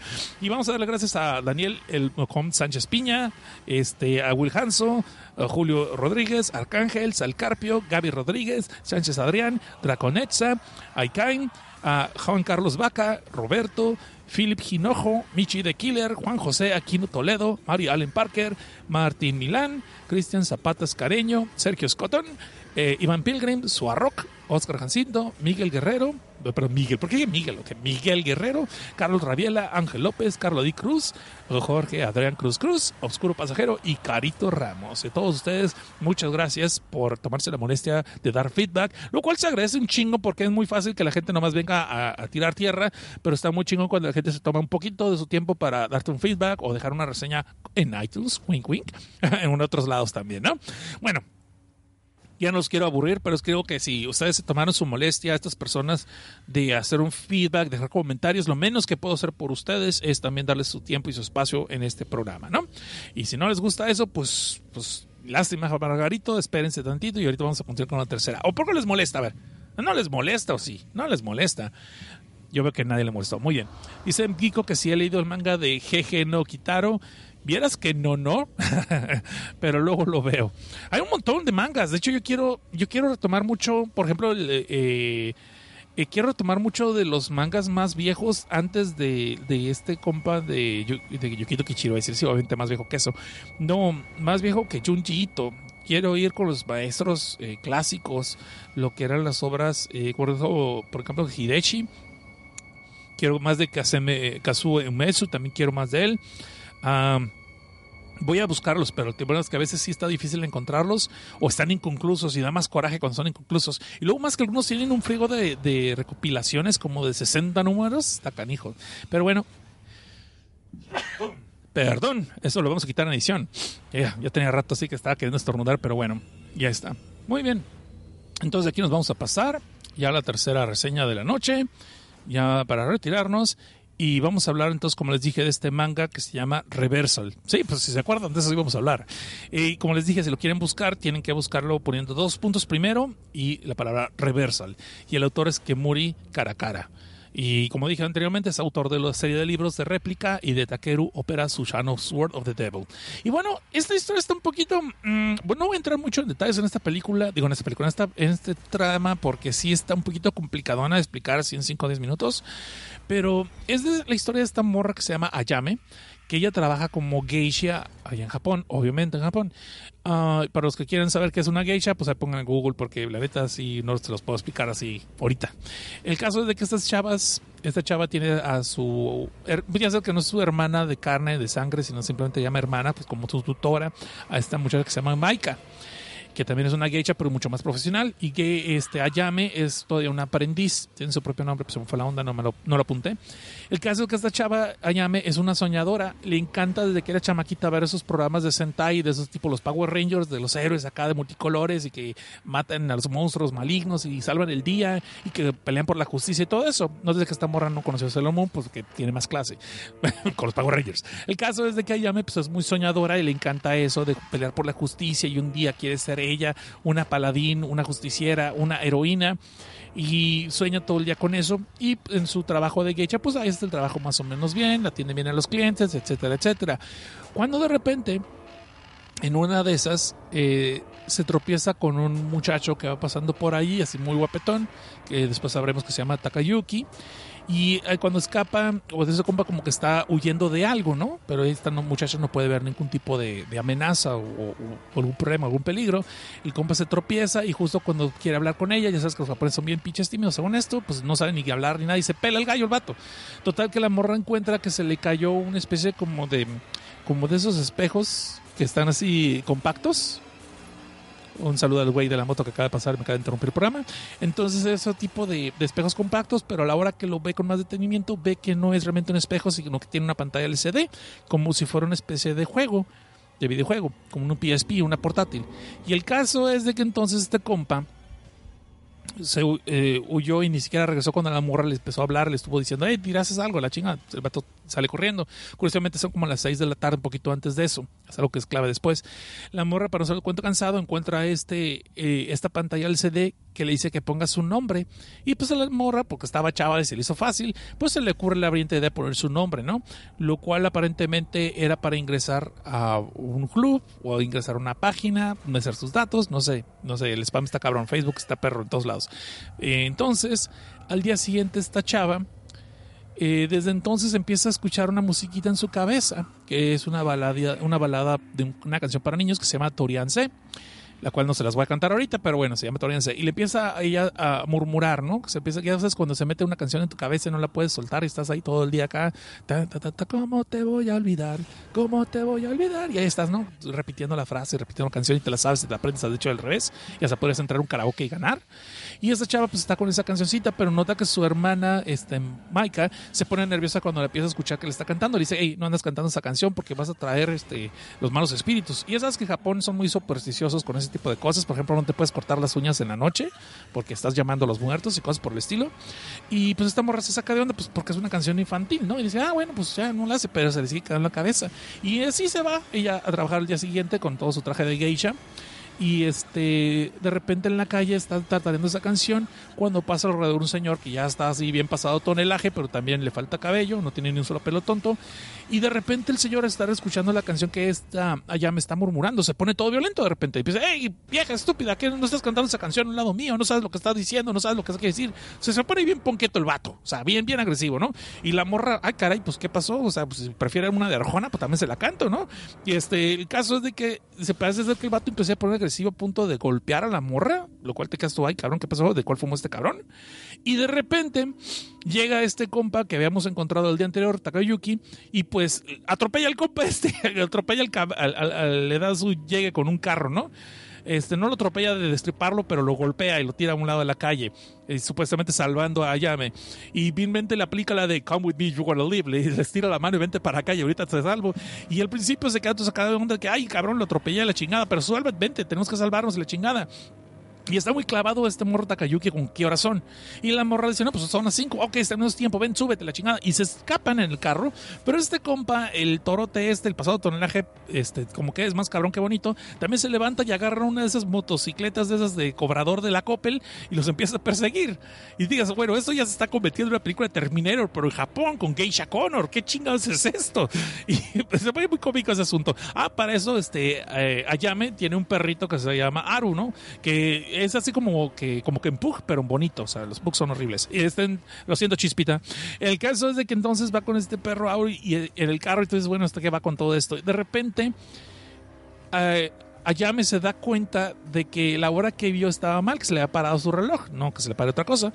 Y este, eh, eh, en cuanto le dice Takayuki, no sabes qué, me equivoqué, no son las 5, son las 6, el Takayuki se le va el color de la piel, se dice ya valió chorizo, sabes qué nos vamos a tener aquí, párate, bájate ahorita, no te, no te me acerques, este, eh, por tu propia seguridad, hazte para allá, porque apestas, no sé, algo así por el caso, ¿no? Por el caso del estilo.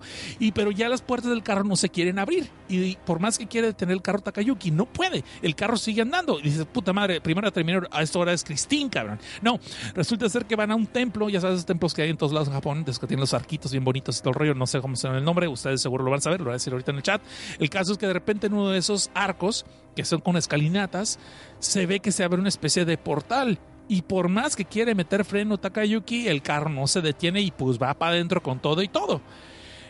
Eh, uno diría, ah, cabrón, hasta ya se volvió a volver, al futuro también, pero no. El caso es que cuando salen del otro lado de ese portal, vemos que es básicamente el mismo barrio donde vive Ayame, que, que donde venían, pero como que se ve algo extraño, como que no hay gente en las calles, como que está muy vacío. Y te quedas, ay, caray, ¿qué pasó aquí? Pues el Takayuki le dice, ¿sabes qué? Vamos a, vamos a escondernos por un lado, que no nos vea nadie, y si te llegas a topar con alguien, no hables con nadie, ni siquiera interactúes con ellos, tú haces como que no sabes nada y vete caminando, baja la mirada y vete caminando. Y si ves algo extraño o si se ponen las cosas violentas, vete a tal templo, ¿no? Y ahí nos vamos a ver. Y tú te quedas, bueno, entonces, ¿para qué te separas? Si crees que hay algún problema, pues que no te quieres quedar a defenderlo. Pero podemos ver que Takayuki es un vato muy collón. Bien, por si pues, se pudo haber llamado Koyoyuki, no sé, alguna cosa por el. Es un vato bien collón que no tiene de valiente ni, ni el apodo. Entonces, empieza a ponerse medio raro el asunto de que Ayame sigue caminando por su barrio tratando de ir a lo que es su casa y de repente pues, llega a su casa, ve a su mamá de espaldas y ya cuando le va a saludar, esta se voltea y de repente ves que esto parece que es un video de thriller porque la que realmente voltea es una versión zombie de su madre. Y obviamente Ayame se saca Twinkie y pela gallo porque no quiere saber qué es lo que está pasando, si se trepó a un set equivocado de películas de George Romero. Entonces, al salir a la calle se da cuenta que su madre no es la única que tiene ese maquillaje de zombie, sino que todas las demás personas que empiezan a hallarse en la calle se ven como personas descarnadas, como gente sin alma, y con los ojos vacíos, donde debería haber ojos, están solamente las cuencas, y pues van por ella, ¿no? Y la empiezan a atacar. No ocupamos haber visto muchas películas de terror, ni tampoco podemos haber visto videojuegos Resident Evil para entender que esto no está nada bien. Lo más raro es cuando Aru, el perro de Ayame, empieza a hablar. Y sabes qué, Ayame, nos tenemos que pelar por allá. Eh, ¿what? ¿De cuándo que hablas? Ah, no sé, tal vez en esta dimensión puedo hablar. Pero tú, pélate, gallo, no te fijas en tarugadas. y esto es apenas el principio de la historia. Esta historia se me hizo muy interesante porque siempre está, ya me ya les he dicho que era una muchacha soñadora, una muchacha que soñaba con, programas de los Power Rangers, todo por el estilo, y tiene un sentido de la justicia muy idealista, muy inocentón pero lo curioso es que siempre ella dice, no, es que también podríamos ver nuestras propias historias en un mundo paralelo y puede haber un mundo que es como una réplica, un mundo inverso a nosotros, donde izquierda es derecha, derecha es izquierda, no los vivos son muertos, los muertos son vivos. Pues hay un dicho también muy conocido que dice, ten cuidado con lo que deseas porque se te puede cumplir. Y esta morra, aunque no era del clásico protagonista japonés de que estaba aburrida con su vida rutinaria, pues sí estaba soñando con conocer otro lugar distinto donde vivía y pues, ¿qué creen? Acaba de pasar. Lo peor del caso es de que al parecer esto es otro juego interactivo donde la vida no vale nada y si mueres allí de veras te mueres y tienes que cumplir ciertas misiones antes de que acabe tu tiempo límite para poder regresar a tu, a tu, lugar de origen. Este, y esta les voy a contar. Está, está muy suave, me gustó mucho, no me lo esperaba, eh, a pesar de que había escuchado o, visto la hipnosis, la idea básica de que descubre otro mundo y es como una especie de un mundo interactivo de un juego. No sé por dónde es que no noté el detalle que hablaron de que la chava era una geisha y está interesante ese, ese giro no es que digas tú, ah, si no es geisha no hubiera podido hacer la historia así. No, no, pero es que está interesante porque es una persona que trae un, un, unas ropas que son muy incómodas para correr, con esas sandalias de, de, madera. Este, entonces está simpático como cuando ella quiere correr, pues es más que obvio que se va a tropezar aquí por allá. Pero sin embargo tiene dos, tres twists muy interesantes la historia y me gustó. Eh, esta sí, para que veas, sí termina donde tiene que terminar. Son creo que 13 episodios nada más, 13 números nada más. Sí está, se nota que sí tenían un punto A, punto B, sí lo tenían definido. Aunque algunas cosas no me terminaron de cuajar, o más bien se me hizo como que, no un Diox máquina, pero sí se me quedó así como que, ay caray, como que qué casualidad que por ahí te fuiste en vez de por irte a un lado más lógico. Sin embargo, es una muy buena historia y me gustaría, eh, creo que si le hicieran una especie de live action, eh, no sería muy complicada de hacer, pero sin embargo, sí es una historia como, digamos, de esas domingueras, ¿me explico? No es una historia que te hagas tú, ay cabrón, me, cambió la vida, no es Inception, vaya, por ejemplo. Pero sin embargo es una historia que es muy original. Eh, ese que suena contradictorio lo que estoy diciendo de que es palomera, pero al mismo tiempo está bastante interesante, pero sí, está chida. Sin embargo, este, sí, sí hay sangre, sí hay tripas, hay destripes, hay, es, eh, hay escenas muy gráficas. Eh, no hay desnudos. Ah, y este, pero no, sí, sí, sí, ya me acordé, ya me acordé, sí hay uno, pero está censurado. Y este, aún así, está chida. Este, si pueden, si tienen ganas de perder el tiempo con 13 minutos, digo 13 números, no perder el tiempo en mala onda, sino eh, pasar una historia que puede entretenerte, pero que tal vez no vas a recordar después, pues échenle una oportunidad a Reversal, que está bastante interesante, el concepto sobre todo. Ah, por ahí, por ahí podríamos salir con que puede haber más historias de ese tipo de universo, o más secuelas. Eh, me gustó mucho el concepto real de por qué están pasando las cosas. Pero eso obviamente lo vamos a dejar para la sección de spoilers, porque aquí pues no, no va a ser el momento, ¿no? Y bueno, hasta ahí vamos a llegarle con este programa. Espero les haya gustado. La gente que no quiere spoilers ya se puede pasar a retirar. Les agradezco muchísimo la atención. Y la gente pues que quiere ir nomás por unas cuantas cervezas, podemos poner un promo de unos dos minutos para empezar la sección de spoilers, porque yo sí, la neta sí ocupo ya refrescarle el gasnate, ¿no? Y no aquí tengo una soda, pero no la he podido abrir porque no quiere hacer ruido. en fin, si este programa les gustó, por favor les pido que lo recomienden con sus amigos y sus enemigos. Ya saben que también si los quieren apoyar, pueden apoyarnos desde un dolarito en lo que es el Patreon, patreon.com, diagonal desde abajo. Tenemos también el canal de YouTube donde estamos subiendo eh, las reseñas así cortas, sin spoilers, para que le puedan dar un sorteo a lo que está saliendo ahorita en el cine de aquí en Los Ángeles. Y después de eso... Eh, pueden seguir también escuchando el podcast de Desde Abajo, que es mi proyecto básico de donde empieza todo este desmadre y que según yo les gusta a ustedes con todos esos spoilers, ¿no? Vamos a darle gracias a las personas que se quedaron hasta este momento. Que llegamos a ser 23 listeners, porque el 24 no cuenta soy yo. 23 listeners, el señor jefe de ADN Network, Core, Ala- Core Salas Delgado, está Mike, M. Giko, Midamar, Janus G, Kagekao 23, Mika Gutli, Oscar Jacinto, Oscar Urbina, Cero-Alex, Dodecadro 9, Sergio Scott, eh, Guillermo Montalvo, Jacuso Ra, Fernando Díaz, que es Ferdiz de León, Imbal Pilgrim y ocho personas más que no se pusieron nick y por tanto pero con mucho cariño. Ya saben que es, con cariño, es con cariño. Son carnalitos, carnalitos. Muy bien. Entonces vamos a... ¿Qué promo pongo? Porque no preparé otro. Vamos a ver qué se me ocurre aquí. No sé, vamos a poner la música a los payasos o alguna cosa. Ah, sí, tengo aquí un bloque de promos también aquí. Eh, ya me acordé. Y vamos a poner eso para agarrar un descansito y luego empezamos con la sección de spoilers. ¿Les parece? Nadie dijo que no, entonces sí. Supongo que sí. Bye.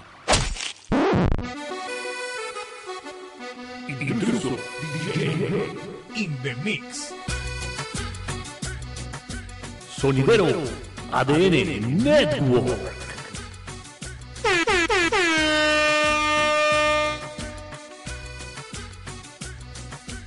Y no olviden escuchar en exclusiva su programa 3 para llevar. Sí, como no, con todo gusto, casi todos los sábados a partir de las 10 de la noche, hora de la Ciudad de México. En ADN Network por mixlr.com, diagonal ADN-network. Ellos lo saben que no están a este nivel. ¿Cansado de ser la vergüenza y la pena ajena en las fiestas? ¿Sus familiares lo ven feo cuando se pone a cantar canciones de Vocaloid en las bodas? No se preocupe, con este podcast usted podrá ser el alma de todos los festejos de su familia. Si es que tiene familia o si es que va a fiestas, porque realmente si está escuchando este tipo de podcast, dudo que lo haga. Pero no se preocupe, para eso está El Yonke, el único podcast donde podrá encontrar editoriales, reseñas, opiniones y noticias sobre el fabuloso mundo de los monos chinos de una manera totalmente ácida y respetuosa. Puede escucharnos todos los domingos cada dos semanas a las 9 de la noche por ADN Network. También puede seguirnos por Facebook, iBox y Twitter. ADN Network, el código geek que nos hace diferentes.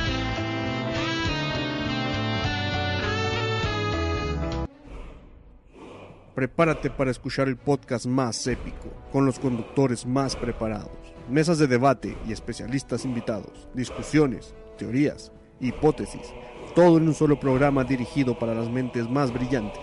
Una explosión de conocimiento directo a tus oídos. Oye, ¿Qué pasó? es que el promo siempre va a ser para Nerds with a Mouth. Ah, no, pues así está más fácil.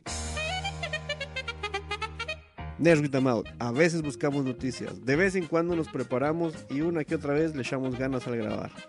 Todos los miércoles en vivo por MixLR en el canal de ADN Network o por nuestro canal de YouTube.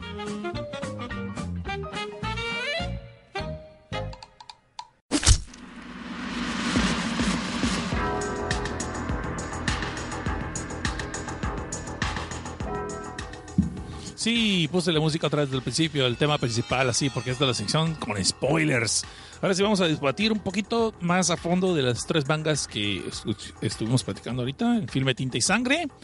Y estoy viendo que se quedaron. ¡Ah, qué chingón! Bueno, Sergio Scott no se está retirando. Dice que le encantan los spoilers, pero tiene chamba en un par de horas. Así que se los en el podcast. Bueno, pues, Sergio, primero que gracias por haber venido. Gracias por haber venido, muchas gracias. Y pues que te vaya muy bien en tu trabajo. Yo tengo que trabajar unas 5, so estamos casi, casi iguales. So, anyway, qué chinga trabajar en domingo, ¿eh? Qué mala onda. Pero bueno, en fin. Dice aquí, este, en Geeko, los insultamos, ¡yay! Sí, es, pero es con cariño, en Geeko es con cariño. Aquí no estamos haciéndolo así con mala hazaña. Aquí no les decimos que son mamones, culeros, ni pendejos, nada por el. Aquí no hacemos eso. Simplemente es, se las refrescamos con respeto. Muy bien, gracias por haberse quedado todos. Sergio Scott se retira, pero todos los demás, por lo visto, se quedaron. Así que quieren spoilers, supongo yo. Entonces, Battle Angel, lo que no me gustó de Battle Angel, no, es cierto, no vamos a hablar de eso aquí ahorita. No vamos a hablar de eso ahorita. No es aquí el, el programa de Battle Angel. Aunque sí tengo un chorro y dos montones de cosas que decir de la película con los spoil- pero con spoiler, pero pues ya, eso ya. Lo bueno es que ya grabé la parte sin spoilers, o ya mañana espero terminar de grabar la sección con spoilers así, dándome rienda suelta. Y al que no le guste, bueno, al que, al que se queje, pues ya, ¿qué vamos a hacer, verdad? Eh, de por sí ya sabes que no falta, te puedes esmerar y hacer un buen trabajo y nunca falta el mamoncito que te va a poner un dislike nomás porque se le hinchó el huevo. Y así, ¿y qué le vas a hacer? Anyway, digo, cuando hago mis chistes de la atalaya, lo, lo entiendo, lo entiendo, algún ofendido, totalmente de acuerdo. Cuando nomás es, hay gente yo creo que ni siquiera ve el video o ni siquiera lee el podcast ni nada, simplemente le pone su dislike, pues porque es popular, ¿no? Pero bueno, en fin, ya me estoy desviando sexualmente. Y vamos a hablar entonces del primer manga de esto, de esta noche.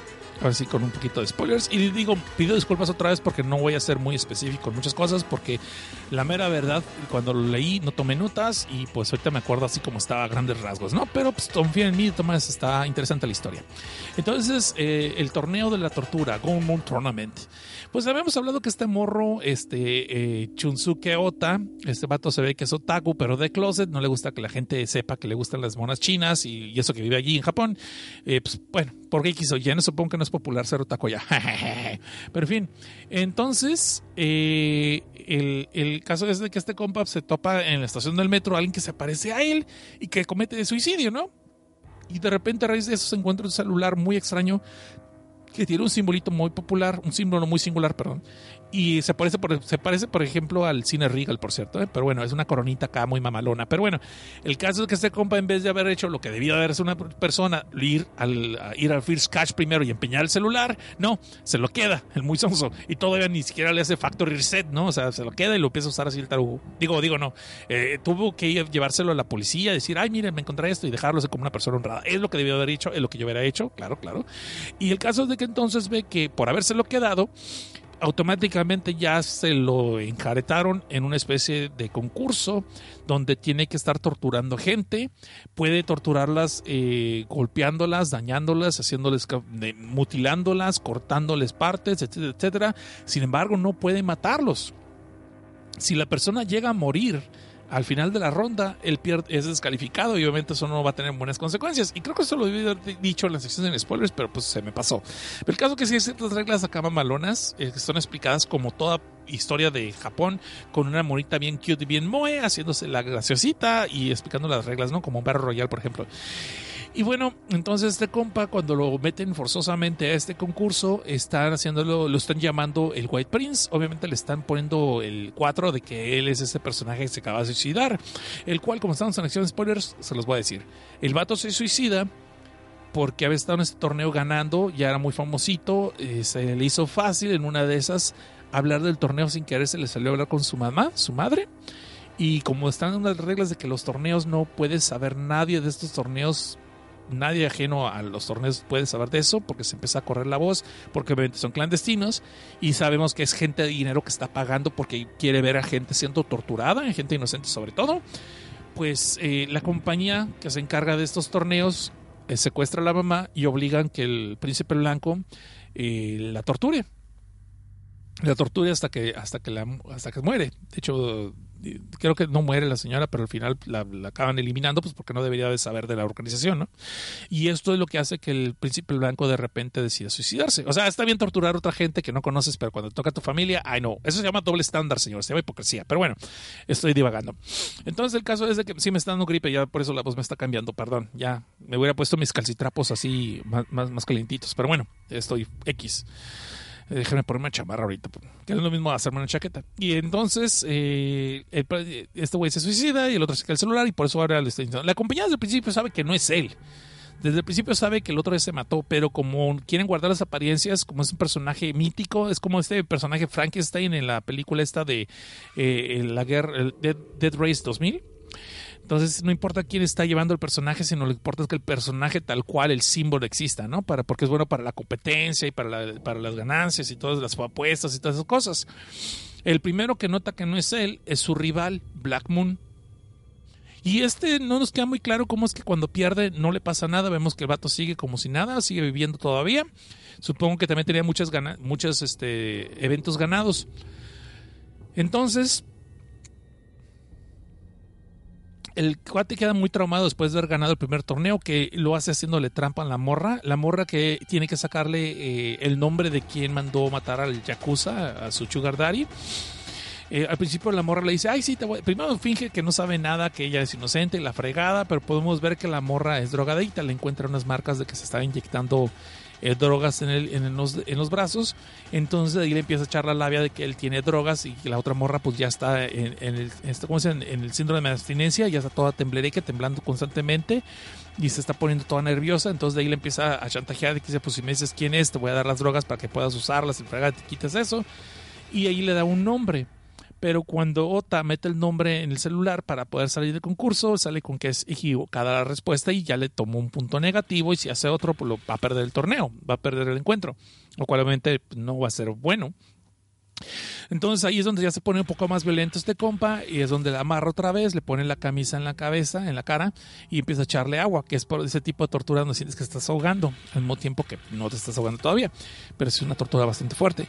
Y es donde la morra le vuelve a decir otra vez otro nombre y vemos que vuelve a meter el nombre y le vuelve a decir otra vez que es equivocado.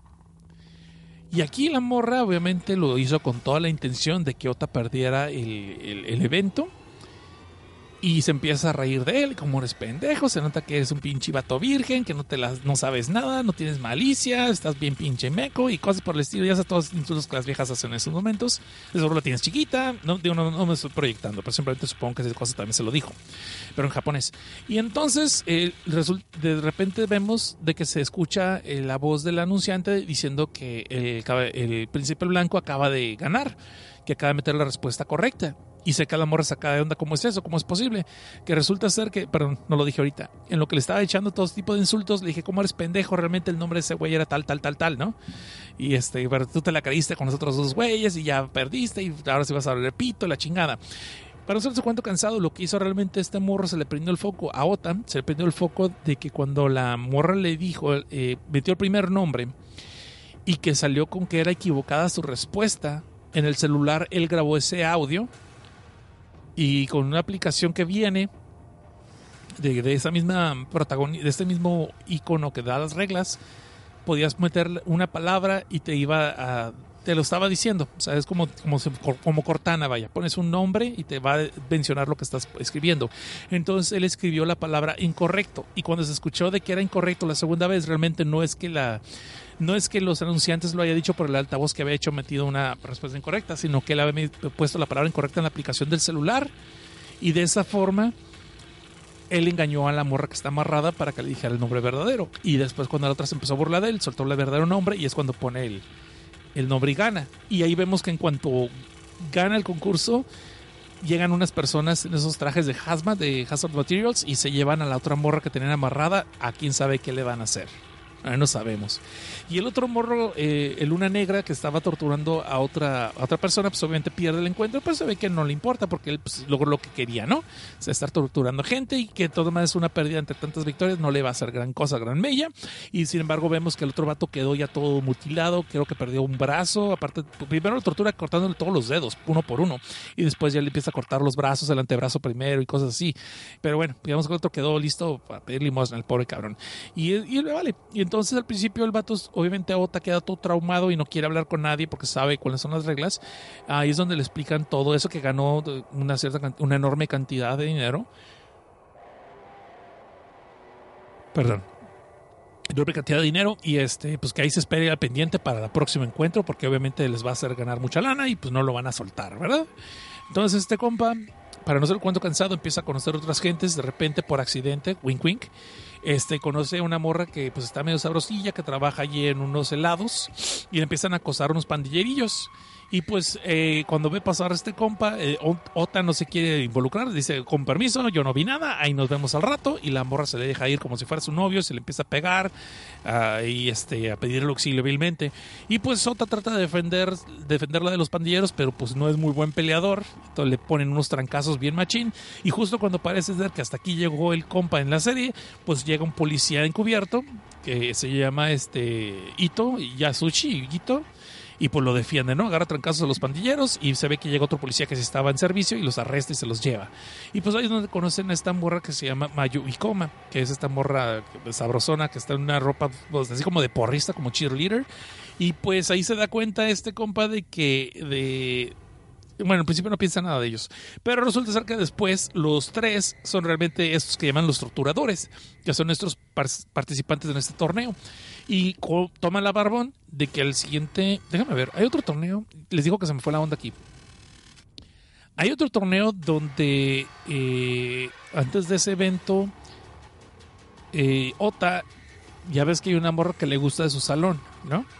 Y pues como que no hablan mucho y como que ni se pela, la morra como que no lo pela mucho. Para colmo este compa mete la pata dos, tres veces por quedar bien, tira un regalo de su compa, el que es a la basura y la otra morra lo ve y pues lo ve con más desprecio, le dice, "Ah, como eres culero y de ahí pues como que pierde putos el compa. Después de eso, este compa, eh, hay una morra nueva que se mete a la escuela y casual casualidad empiezan a haber rumores de que una de las eh, participantes de la escuela, una de las morras, anda este, robando cosas en las tiendas y la chingada. Y esta morra nueva acusa a una de las, de las morrillas que son más inteligentes de la escuela de que seguro ella puso ese rumor en los chats ¿no? de la escuela. Y pues se le dejan ir, la empiezan a bullear y la morra deja ir la escuela. Para no ser cuento cansado y puede ver desde el principio a Iota que la morra que le gustaba empieza a comportarse un poquito raro y que la morra nueva que entró empieza a hacerse como que la, la reinita de la clase. Los, llevan otra, los llaman otra vez después para otro torneo y resulta ser con lo que se está enfrentando ella. eh, Ota se está enfrentando con esta morra nueva. Y que una de las personas que va a tener que torturar es uno de sus maestros. Y él va a tener que torturar a la morra que le gusta. Porque se corren los rumores de que el maestro pues, le, anda, le anda cambiando el aceite a la morra. O el cual obviamente pues, es un maestro con una chamaquita menor de edad, ¿no? Lo cual es un tremendo escándalo. Y al mismo tiempo él tiene que torturar a la morra que le gusta para sacarle que es el nombre de su papá. Tú digas, bueno, todo eso qué va, no, pues es que todo eso realmente son como su, historias como, como se- segundos arcos que sí llevan algo a la larga, pero al principio parece que no tienen nada que ver. Y pues ahí después de ese torneo, ahí es donde vemos que pierde eh, la morra nueva, gana otra vez Ota, logra sacarle toda la verdad. Resulta ser que el, el- el maestro no es realmente el amante, no le anda dando pasos chicles a la morrilla, sino que él es realmente su papá. Pero como nació fuera del matrimonio, pues tienen que mandar, tener un secreto porque pues todo el escándalo que se va a hacer después. Y ahí es para de contar. Entonces ahí vemos que sí, la morra como perdió, a ella sí de repente la desaparecen. Y no te queda claro si la mataron, si la desaparecieron, simplemente se la retiraron, qué pasó con ella, porque nunca volvemos a ver ese arco después. Es lo que les digo que hay algunos subarcos que no los vuelven a tocar. Tampoco el amigo Otaku, después de un rato ya no aparece y nunca sabemos qué pasó con él. Sin embargo, ya les estaba contando lo del policía este que los estaba, que los ayuda. Este policía llamado Sasuchi. Después sale con que la morra sabrosa, Mayu y Sasuchi, también son torturadores. Y en el siguiente torneo los agarran a los tres, hacen un torneo triple, donde aparte de las reglas, tienen a tres rehenes, ¿no? Que los van a torturar para sacarles cierta información. Después de cierto tiempo van a rotar, van a estar rotando. Y entre estas personas está una, una morrita que está haciendo como idol, haciendo su debut como idol en un centro comercial y que vio algo, porque resulta ser que hay un asesino serial también apuñalando gente a lo... Pues no son asesinos seriales, sino que son más bien un vato que anda apuñalando a la gente así por, por porque sí, aparentemente sin una razón y sin motivo. Y alguien de esas tres personas que te están torturando tienen la respuesta de quién es esa persona. Uno de ellos es un morrillo que andaba entre los pandilleritos que arrestaron hace rato cuando estaban atacando a Ota y a Mayu. Eh, la otra es la morra esta que es la idol. Y hay otro personaje X que puede parecer que es un delincuente nada más, pero es un delincuente X, o sea, de los que estaban allí en la bolilla. Entonces aquí empieza todo el desmadre y podemos ver que el policía Yasushi realmente está bien retorcido el cabrón, que al principio se ve que es bien buena onda, bien compa y la chingada, pero realmente no, el vato está muy retorcido. Lo peor del caso es que él quiere ganar como se dé, eh, a como se dé las cosas, no le importa cómo. Y para esto, este, una de las personas que habían caído víctimas de este vato que anda apoyando a la gente era una amiga de la hermana de Ota y estaban en el hospital ellos. Cuando de repente vemos que saliendo del hospital las raptan y Ota logra ver que los están raptando pero no las logra salvar. Sin embargo logra ver que las personas que se lo estaban llevando tienen un celular con un símbolo del torneo de la tortura. De ahí, antes de este, de este encuentro que les estoy mencionando, resulta ser de que Ota se topa con un morro acá que también llega muy buena onda y la chingada como el policía, pero sin embargo este vato es como más más abierto. ¿Qué onda, bro? ¿Cómo estás, carnal? ¿Qué pasó, güey? ¿Cómo estás? La chinga- Y te quedas, bueno, ¿qué onda? Y dice, ah, no me reconoces. Ok, mírame los ojos, mírame los ojos. Y no sé, aquí se pone, ¿y esa cosa se va a volver yaoi o qué chingados? ¿O la tortura va a ser como Seme Yuke o qué chingados? No, resulta ser que este compa es realmente Black Moon, la luna negra. Su, el que sería como su rival en el torneo de las torturas. Pero el giro de tuerca que se ve es que este compa realmente no tortura a la gente porque quiere, sino porque su hermano mayor había estado en ese torneo y se le ocurrió abrir el hocico con la familia. La familia se enteró y obviamente la organización no le gustó y empezaron a eh, secuestraron a toda la familia y en vez de matarlos hicieron que el más morrito de la, de la casa, que es el que ahora es Black Moon, luna negra, él con una motosierra matara a toda su familia como castigo. Y aparte lo obligaron a entrar al torneo para torturar gente. Y desde entonces este morro, a la hora de estar creciendo, este, se había jurado que iba a seguirles el juego, pero que un día iba a tronar la organización. Y cuando conoce al nuevo príncipe blanco, se da cuenta que ese vato sí tiene sentimientos y lo empieza a crear para proponerle eh, fuerzas para tumbar la organización. Todo esto se lo estoy contando porque cuando resulta ser que secuestran a la hermana de Ota y a su amiga, la que acaba de salir del hospital, tú piensas que va a ser el Luna Negra el que lo secuestró. No, realmente que lo secuestró es el policía, Yashushi, de perdón. Y este compa lo está haciendo para que obviamente los otros pierdan el torneo. Si no lo dejan ganar, pues las va a matar. Las va a matar, matar. Y así es donde empieza a ponerse ya más complicado el asunto. Y hay muchas cosas. Aquí es donde empieza a haber desnudos. De hecho, como dije, la morra esta Yasushi, podemos, la morra Mayu, perdón, eh, vemos que no es una perita en dulce. La morrita eh, tiene su lado muy, muy, muy oscuro también. No conocemos mucho la historia de ella, pero el caso es que ella cuando empieza a torturar a la gente, le vale cochi que es una mujer. De hecho, ella empieza a torturar a la idol, es con la que empieza, pero empieza a abarcar de otra forma más cabrona, la desnuda y le empieza, la empieza a masturbar, la empieza a torturar sexualmente. Si me explico, y obviamente tú dices, ay, esto se va a poner como ca- cachondo. Pues es que no, no, como que no, no está chido. Y podemos ver que la idol pues está así, obviamente, como un hentai de esos donde le están forzando, ¿no? Y después cuando ve que no le, que la morra empieza a soltar los nombres de la persona que ella cree que es el asesino, pues se, de- se entera Mayu que la mienten, pierde puntos y le corta la cara, le, le hace dos rajadas la cara. De coraje, ¿no? Y ahí les toca cambiar de, de, de presa.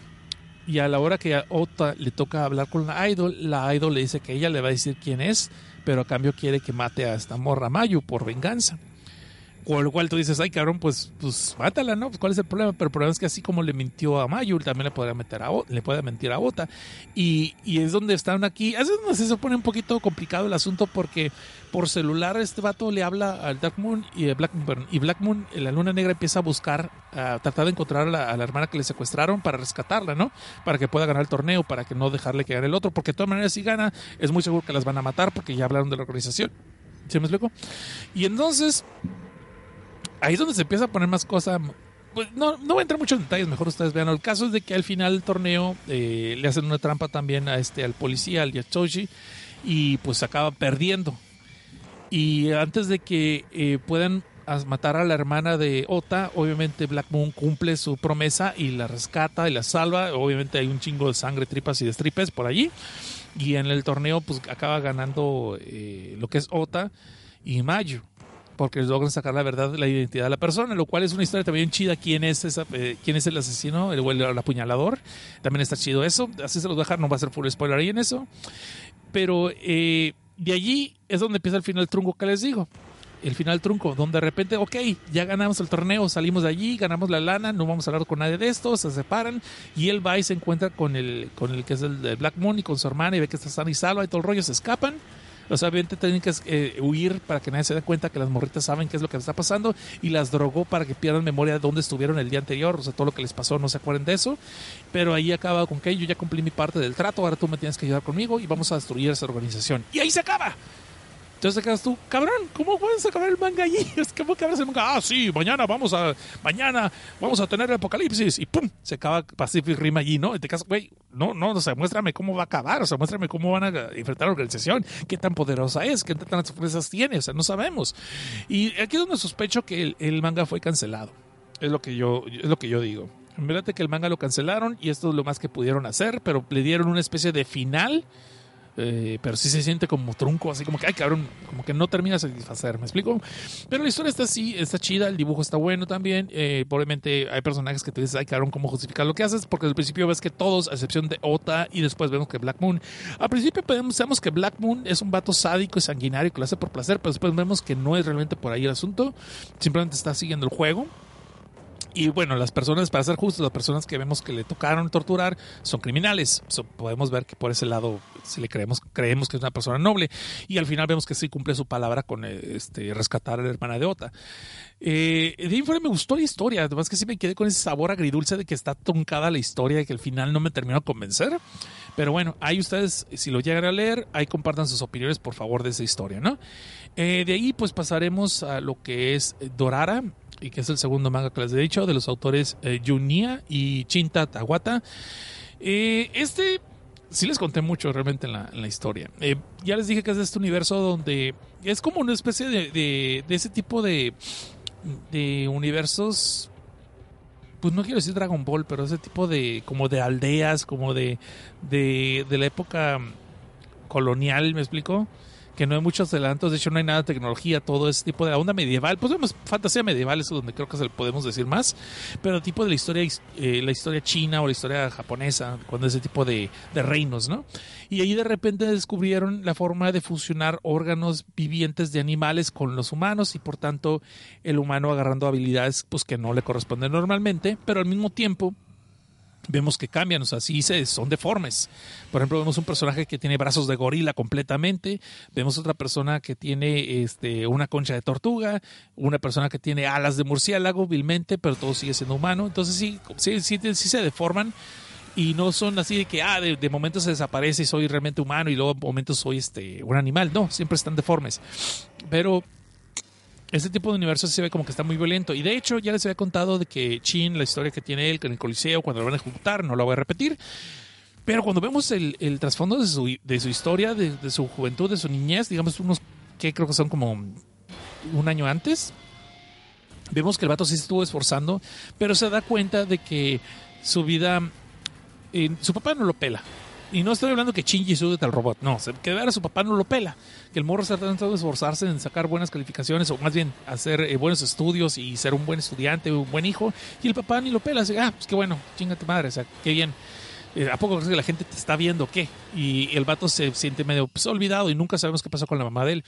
Y de allí cuando entra un torneo de artes marciales este, para entrenar, para ganarse su lugar, que se enfrenta con esta muchacha que se llama Ayay y pues le pone una repatiza desde una zarandiza horrible, obviamente pierde el, el, enfrentamiento y sin embargo le dan la victoria a él, pues porque es el hijo del rey. Y es donde el vato ya empieza a creer ese resentimiento, pues de que realmente no me están viendo a mí como persona, sino simplemente pues ser el hijo del rey me están dando todo y no es justo. Y aparte dice, no es justo ni para ellos ni justo para mí. Entonces cuando empieza a hacer todo lo que es el entrenamiento para ser eh, el recipiente del, del, del gen del dragón, se ve que está pasando las de Caín también. El vato se está esforzando, está a punto de morir varias veces en las pruebas. Y sin embargo, con sus otros dos compañeros, con Yoku y Aya, pues se ve que empieza a ser buen equipo y empiezan a sobrevivir. Los tres logran sobrevivir este, todas las pruebas y son los tres recipientes del dragón, ¿no? Lo cual se ve chido. El problema está que otra vez su maestro, que se llama En, eh, dice, no, sí, güey, pero pues tú no vas a poder ser, pues porque tú tienes una tarea más importante, tú eres el hijo del rey, o sea, tú no puedes ser un recipiente del dragón. Y dice, ¿cómo? Si me lo gané, eso hice mi esfuerzo, hice todas las pruebas, las gané. No, pues sí, pero no, no vas a hacer. Y el vato se queda todo frustrado, se está todo encabronado, ¿no? Eh, lo que él no sabe es de que durante todo este tiempo, el reino de donde él viene, no me acuerdo, no puse el nombre, discúlpenme, ahí se me la regué.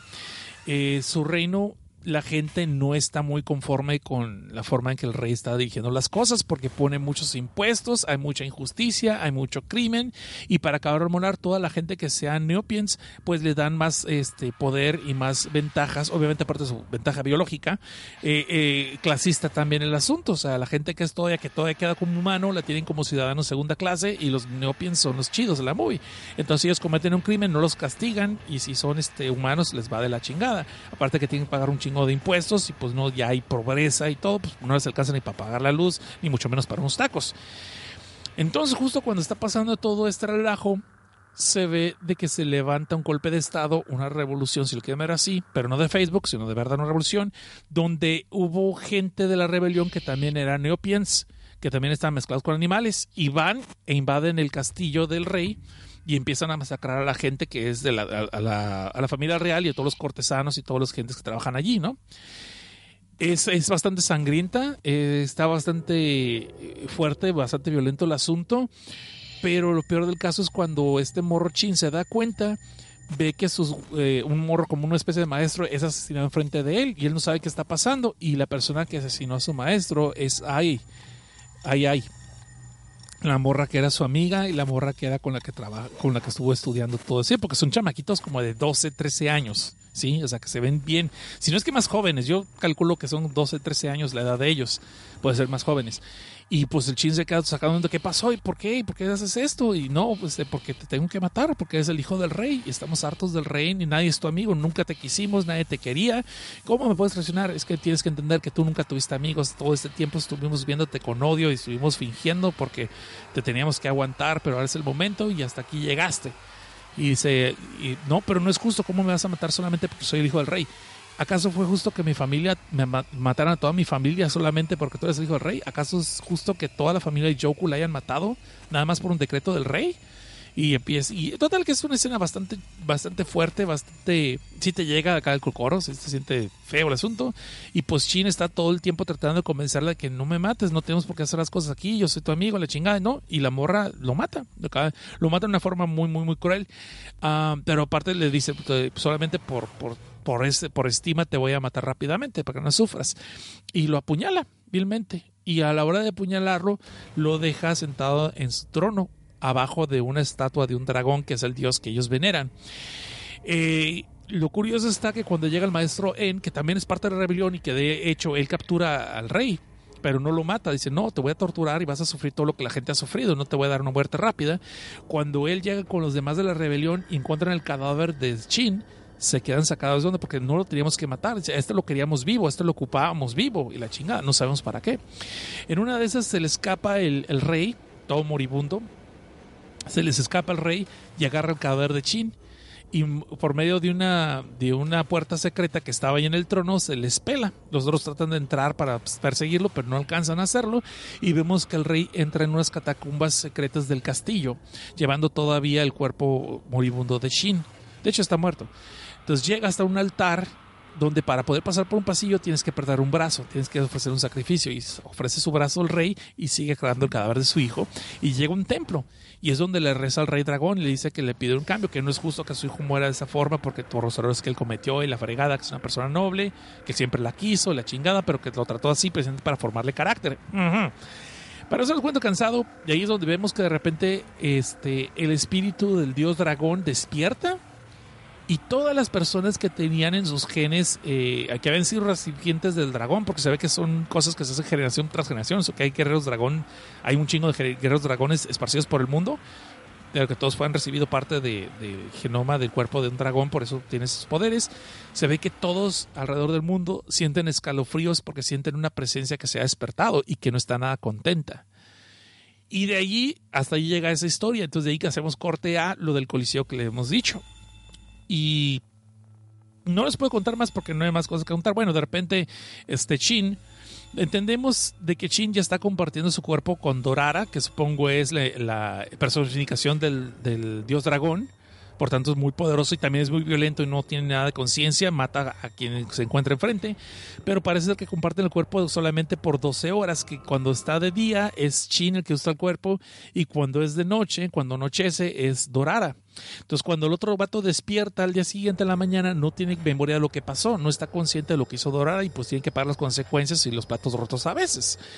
Cuando estamos viendo en el coliseo que él despierta y ve el cadáver de la morrita, de hecho, cuando ve la, la mitad de la cabeza así tirada en el coliseo de, de, Ana, la morrita que se encontró, la pordiosera, pues el vato empieza a sentir todo el sentimiento que pues se siente que es el culpable también de la muerte de esta morra, ¿no?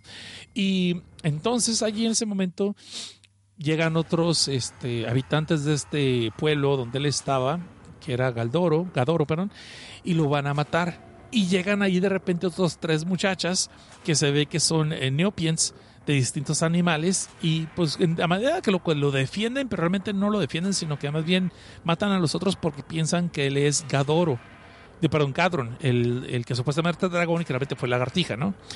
Que pero pues ya lo mató este Dorara, entonces que venían a matarlo a él supuestamente. Y cuando empiezan a ver que no es este compa, pues dicen, ah, pues de perder en tierra a tu amiga, no seas culero, o sea, entierra la pobrecita, mira cómo está el cadáver, la fregada. Y el vato todavía sigue en shock por lo que acaba de pasar. Cuando les llega un tremendo Kaiju marca Kawama, eh, pero su ultra familiar y que los va a asesinar y pues tú dirías, ay, pues aquí pelamos gallo y nos vamos. No, no, se ve que estos, estas tres chavas este, revelan que ellas también son este, neopiens y Nenen, que es la que se ve que es la primera que llegue como más agresiva, la clásica vieja Sundere, eh, se le avienta al ataque al Kaiju y resulta ser que ella es una quimera, no está fusionada con un animal, sino con dos. Entonces tiene brazos de gorila, pero al mismo tiempo tiene unas alas como de murciélago gigantescas. Y pues se le llega el ataque, ¿no? Y vemos que está otro personaje que se llama Mono, que ella puede, ah, como un armadillo, hacerse bola y estar eh, ser eh, súper resistente contra los daños y se avienta como una bala de cañón contra el monstruo también. Y vemos que está otro personaje que se llama Mimi, que es una especie como de muchacha cruzada con conejo, hay para todos los furros que les encanta y ahí les van a dar su fetiche. Y pero esta morra está como más cuidando a Chin, que todavía sigue en shock, y le está diciendo que no se agache, que entierre a su amiga, que le dé paz y la frega de todo el rollo. Eh, esto les voy a contar. empiezan a enfrentarse y todo, y es que hasta ahí llegó el, tomo. No hay muchos números de lo que es esta, esta obra de Dorara. So, si lo quieren llegar ustedes para empezar a leer, están todavía tiempo, son poquitos números, pero todavía está saliendo. So, no es una, una obra conclusa.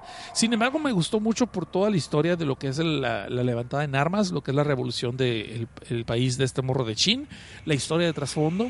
Se hace que es un personaje interesante y ahora falta ver lo que es Dorara, ¿no? O sea, falta ver si a ella le van a dar también su, su, lado interesante también, el por qué se fusionó con Chin, cuál es el trato que tratan, para la redundancia. Tiene apenas 12 números, pero apenas va empezando la historia. Sin embargo, se me hizo interesante que lo de la historia del Coliseo abarca como primero dos números y el tercero empezamos a ver la historia de trasfondo de Chin, como llegó allí, y son como cuatro o cinco números hasta que volvemos otra vez a ver lo del Coliseo.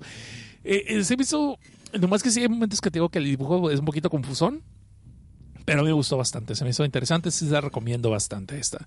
Y de ahí pasamos a la última que es Reversal. Esta es la que sí me hace muy complicada de explicar así fácilmente, pero Vamos a irnos al, vamos a ir al punto del revés. Esta sí es una obra que está terminada completamente, se la pueden leer y esta, aunque sí se nota que tenían un final ya definido, que iban para dónde iba la historia, sí se siente un poquito apresurado los últimos dos números, aunque también pensándolo bien, no tener mucho para dónde estirarle sin que llegara a ser cansada. De hecho, ya se estaban arriesgando.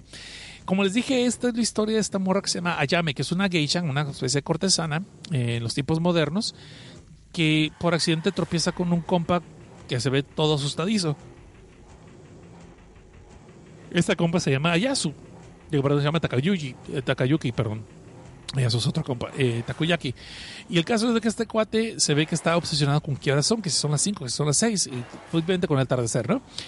Y este cuate tira una especie, pues una especie de espejo, pero realmente es un juego, una especie de esfera, no una especie de pues sí, como un espejo de esos que, compactos que abres y, entonces en vez de ser un juego, es un juego realmente, entonces metes tus datos y la morra pues se le hizo fácil porque estaba chava y es gay aparte, pues metes sus datos y sin saber que eso se involucró una especie de juego interactivo donde está, va a ser transportada a un mundo paralelo donde es simplemente su barrio pero como que a la inversa las cosas. Y en este caso todos los habitantes son no son zombies tal cual, son más bien lo que son eh, ghouls, se llaman en inglés ghouls, eh, no me acuerdo cómo lo llaman, son unos no muertos vilmente. Sí, y al principio parece que le están atacando, pero llega un punto donde ella se separa, los otros compas se separa de, de Takayuki, aparte tiene su perro volador, digo su perro hablador, que es Aru, y empiezan a sacar conclusiones de que a ella por alguna razón no la atacan al principio parece que sí le van a atacar, inclusive como que la muerden en el, en el cuello. Tú dices, ya valió coche, ya se va a contagiar de todo el rollo. Pero no. Después podemos ver que como ella eh, se le acercó una chamaquita zombie y le empezó a hablar así de que, oye, ¿cómo estás? Y le fregaba de, ay, mi qué bonita tu muñeca. Y como es el lado, porque así es su naturaleza, por alguna razón, en vez de pasar a ser cadáver, lo que empieza a ver es que los zombies no la empiezan a atacar, sino que la empiezan inclusive a proteger. Y tú dices, ¿proteger de quién? Pues protegerla de los otros jugadores que están allí, que traen armas de fuego, de alguna forma este y empiezan estos a masacrar a los zombies. Y como y de repente se les hace raro que los zombies la estén inclusive protegiendo a, esta muchacha a Yame. Lo curioso de esto es que si hay reglas de un videojuego, por ejemplo, un jugador, cada jugador va a tener ciertas armas que tiene que conseguir de unas cajas que están flotando, las tienes que golpear y te salen tanto medicinas como armas como otras cosas, pero nadie puede usar el arma de otro jugador. Y obviamente también te caen municiones, ¿no?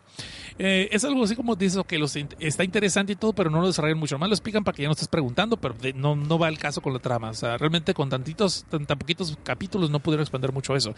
Sin embargo, podemos ver que obviamente en todos estos grupos la gente que está muriendo allí sí muere de verdad en el mundo real, ya, ya no aparece en el mundo real o aparece como ya toda destrozada su cadáver, lo cual ha estado causando eh, conmoción en las noticias, porque está gente misteriosamente apareciendo despedazada en ciertas áreas de la ciudad. Ah, entonces, como igual que Gans, no es como Gans, no, no es ese tipo de cosas tan, tan avanzado, pero digo, igual que Gans, podemos ver que hay un grupo de guerreros que ya son medio culeques, que han sobrevivido varios juegos y por tanto se están muy, tienen un ego muy grande y entre ellos está un líder, ¿no? Que es este Daichi, que pues es todo un vato culero. Y entre ellos está una morra que se llama Koizumi Ayame, también se llama Ayame igual que la protagonista, pero pues, se apellida Koizumi, y lo cual en dos, tres frases... Eh, eh, se ve que le encabrona a esta morra, a la Koizumi, porque sí es medio bitch y medio perra, ¿no? Pero aparte de eso, como que no le gusta la gente simpática o amable como es la protagonista Yame, porque sí es muy noble la morra, muy naíz, muy, no, muy naif.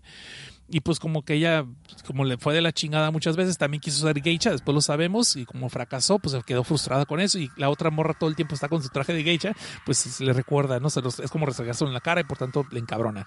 Pero no se los cuento cansado.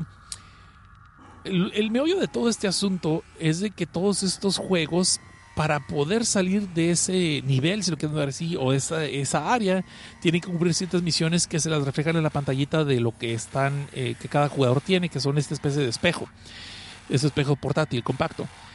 Lo malo es que como uh, Ayame metió su nombre en el espejo del otro compa, a ella no le caen armas, porque están como quien sea dos jugadores usando el mismo perfil, aunque están los dos por su lado.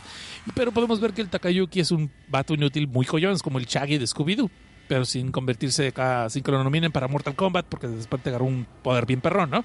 Entonces, esta morra, eh, Ayame, pues empieza a entender que se puede comunicar con los zombies, con estos no muertos, de cierta forma, pero nadie le quiere creer y este grupo de sobrevivientes pues están acostumbrados de que tienen que matar un cierto número de zombies para que se abra el portal y poderse regresar por cierto tiempo a su mundo, ¿no? Lo malo está que entonces empiezas a ver que eh, allá me empieza a darse cuenta que los zombies también tienen su propia agenda, también tienen sus misiones y sus retos. Y uno de los retos es de que no dejen salir a los jugadores una vez que entran, ya sea matándolos o sea deteniéndolos. Y te puedes dar cuenta que realmente los zombies no son violentos, sino que se están defendiendo, valga la redundancia, en defensa propia, y por eso los atacan. So es donde empieza a verse muy chingón. Me gustó mucho por eso el tema que estamos viendo. Y donde Ayame empieza a reconocer a dos, tres personas como ser los inversos del universo donde ella vivía. ¿Sí? Y empieza a entender que puede comunicarse con ellos y tal vez inclusive evitar la masacre, porque por alguna razón no quiere matar zombies. No quiere que los maten tampoco. Pero eso no es lo peor. Y esa es la de spoilers. Les voy a contar todo, todo el meollo, que conste. Resulta ser que esta dimensión, este otro universo, realmente era parte del mismo mundo de nosotros. Pero cayó una plaga mortal muy cabrona y algunas personas encontraron la manera de hacer un portal dimensional y sellarlo, hacer una especie de sello para que esta región se quedara con toda la peste y los ciudadanos se ofrecieron como voluntarios para quedarse encerrados allí y que la peste ya no se extendiera por el resto de Japón. Entonces, por medio de estos portales mágicos, aislaron esta, esta villa, este mundo, este mundo paralelo, porque es un mundo paralelo. Eh, Este mundo paralelo lo aislaron por completo y la peste se quedó encerrada allí, esta enfermedad. Y cada vez que estos jugadores entran al portal para hacer su juego y regresan a su mundo, están abriéndose sellos y están abriéndose portales donde la peste está escapando. Y se ve que en los noticieros que está muriendo gente de una enfermedad desconocida. De una enfermedad misteriosa, como la peste. De repente estamos viendo, al principio te sacan escenas donde alguien se enferma y empieza a vomitar y tú no asocias qué está pasando porque dices, ay, güey, ¿y qué o qué? Comió algo, no sé, comió tacos de perro y él nomás come tacos de gatito, ¿no? O sea, no sabemos. Pero después nos damos a entender que, ah, cabrón, es, es la peste, está escapando realmente del otro mundo. Y los, y los zombies tienen esas mismas reglas también de que tienen que hacer que no escapen la gente, tienen que detenerlos como sea.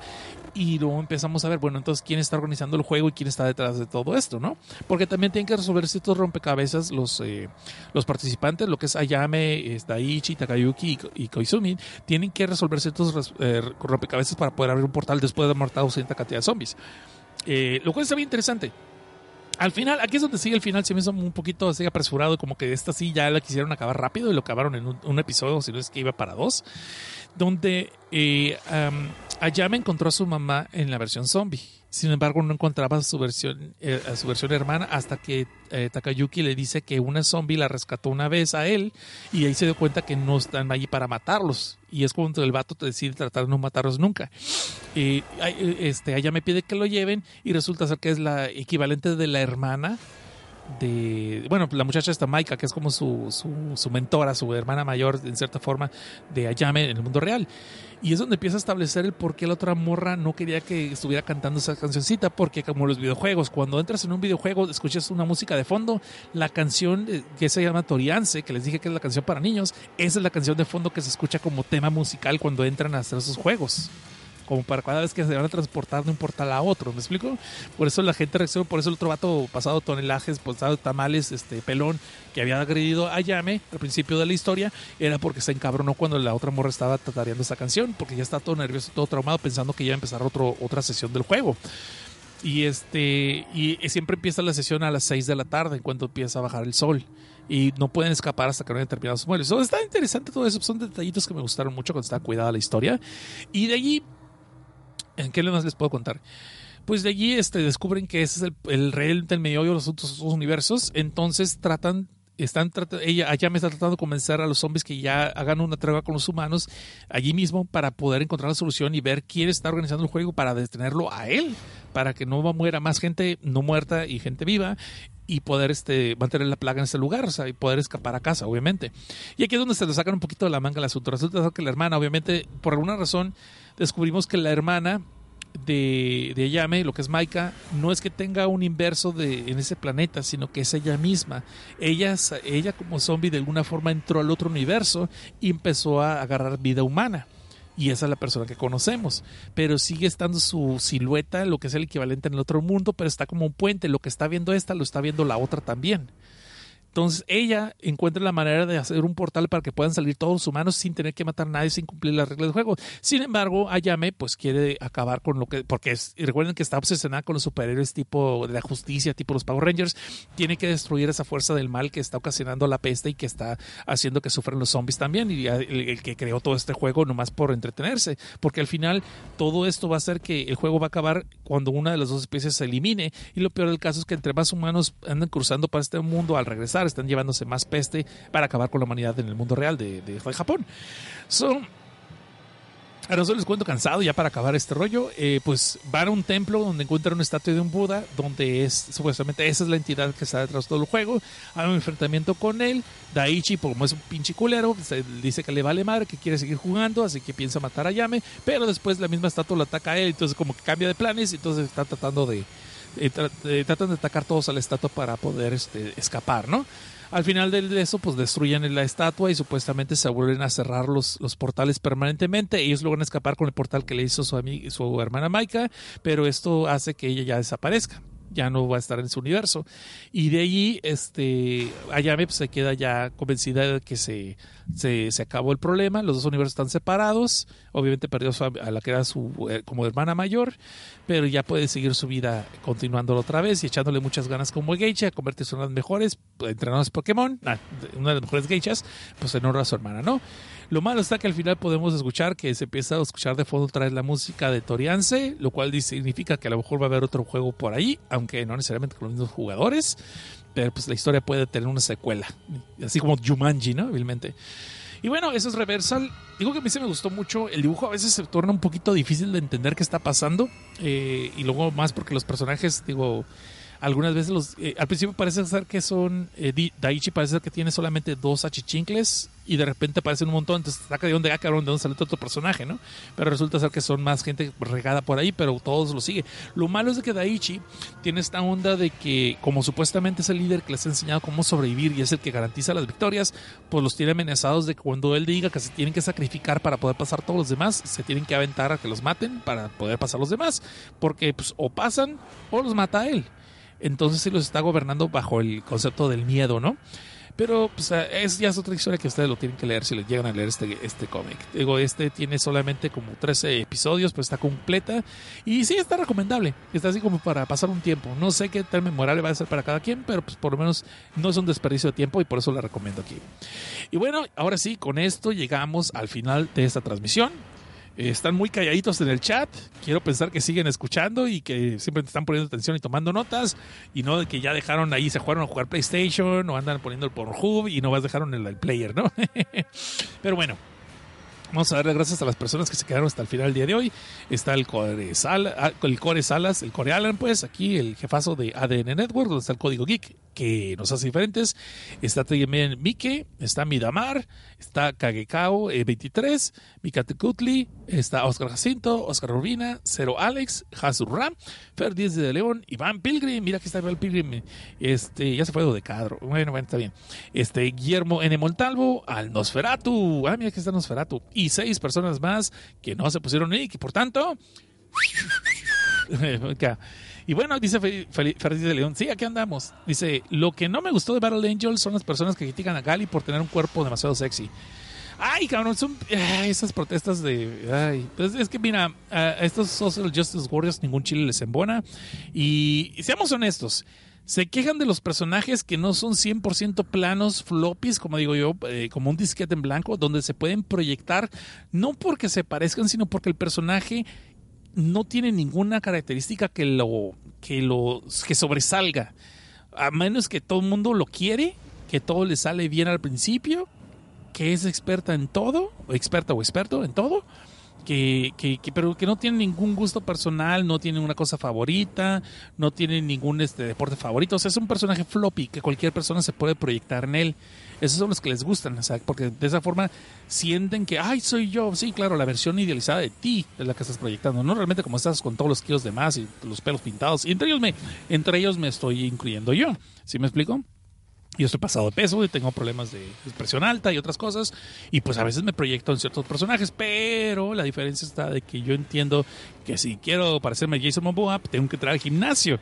No tengo que enojarme porque contraten a a este, a Jason Momoa y que es un personaje irreal y que así estándares irrealizables y estándares inalcanzables de belleza y que bla, bla, bla, bla, bla. O sea, no, ese es el problema. Eso es lo que nosotros los hombres no tenemos comparado con muchas mujeres. Y no estoy que todas las mujeres lo hagan, pero con muchas mujeres. Nosotros entendemos que si este güey tiene músculo sobre músculo, el Jason Momoa, por ejemplo, un ejemplo rápido, pues su esfuerzo le costó y sus pinches horas de gimnasio. Si quiero estar como él, pues le tengo que chingar yo también. En vez de ponerme a boicotear la película de que porque están poniendo un estándar de belleza irreal. O sea, esa es la diferencia entre nosotros. Pero bueno. Y dice Nosferatu, ya te dije Nosferatu, ahí te mencioné hace rato. Y luego dice que se quejaban de, de Hugo, estaba precioso. Bueno. bueno, bueno, bueno. que se, van a quejar de todo, cabrón.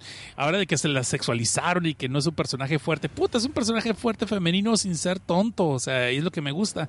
Pero aquí está otro, ya que estamos hablando rápidamente de eso. Aquí está, aquí está el problema. El problema que yo veo.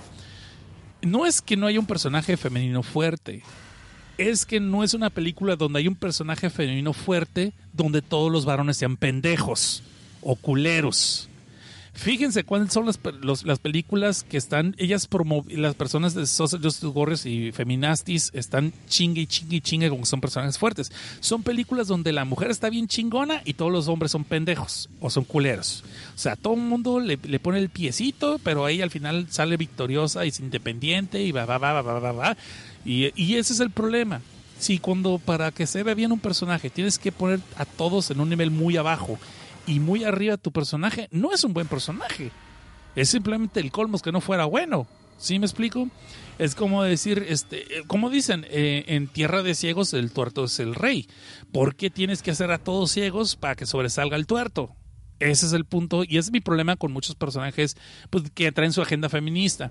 Eh, y Rey de, episodio 8 de episodio 7, pero el rey de episodio 7 me pareció, sí, como que le estaban dando demasiado de que qué casualidad que sabe manejar, qué casualidad que sabe hacer esto, casualidad. Dije, ok, pero tal vez en el pasado se va a explicar si sabemos su origen. Cuando de repente te sale con que pues es una hija de nadie, como quien dice, o hija así de nadie importante que no tiene ningún de esos, pues ya es como cae el problema, ¿no? Y más porque todos los demás personajes son unos pendejos, es lo que quiero decir.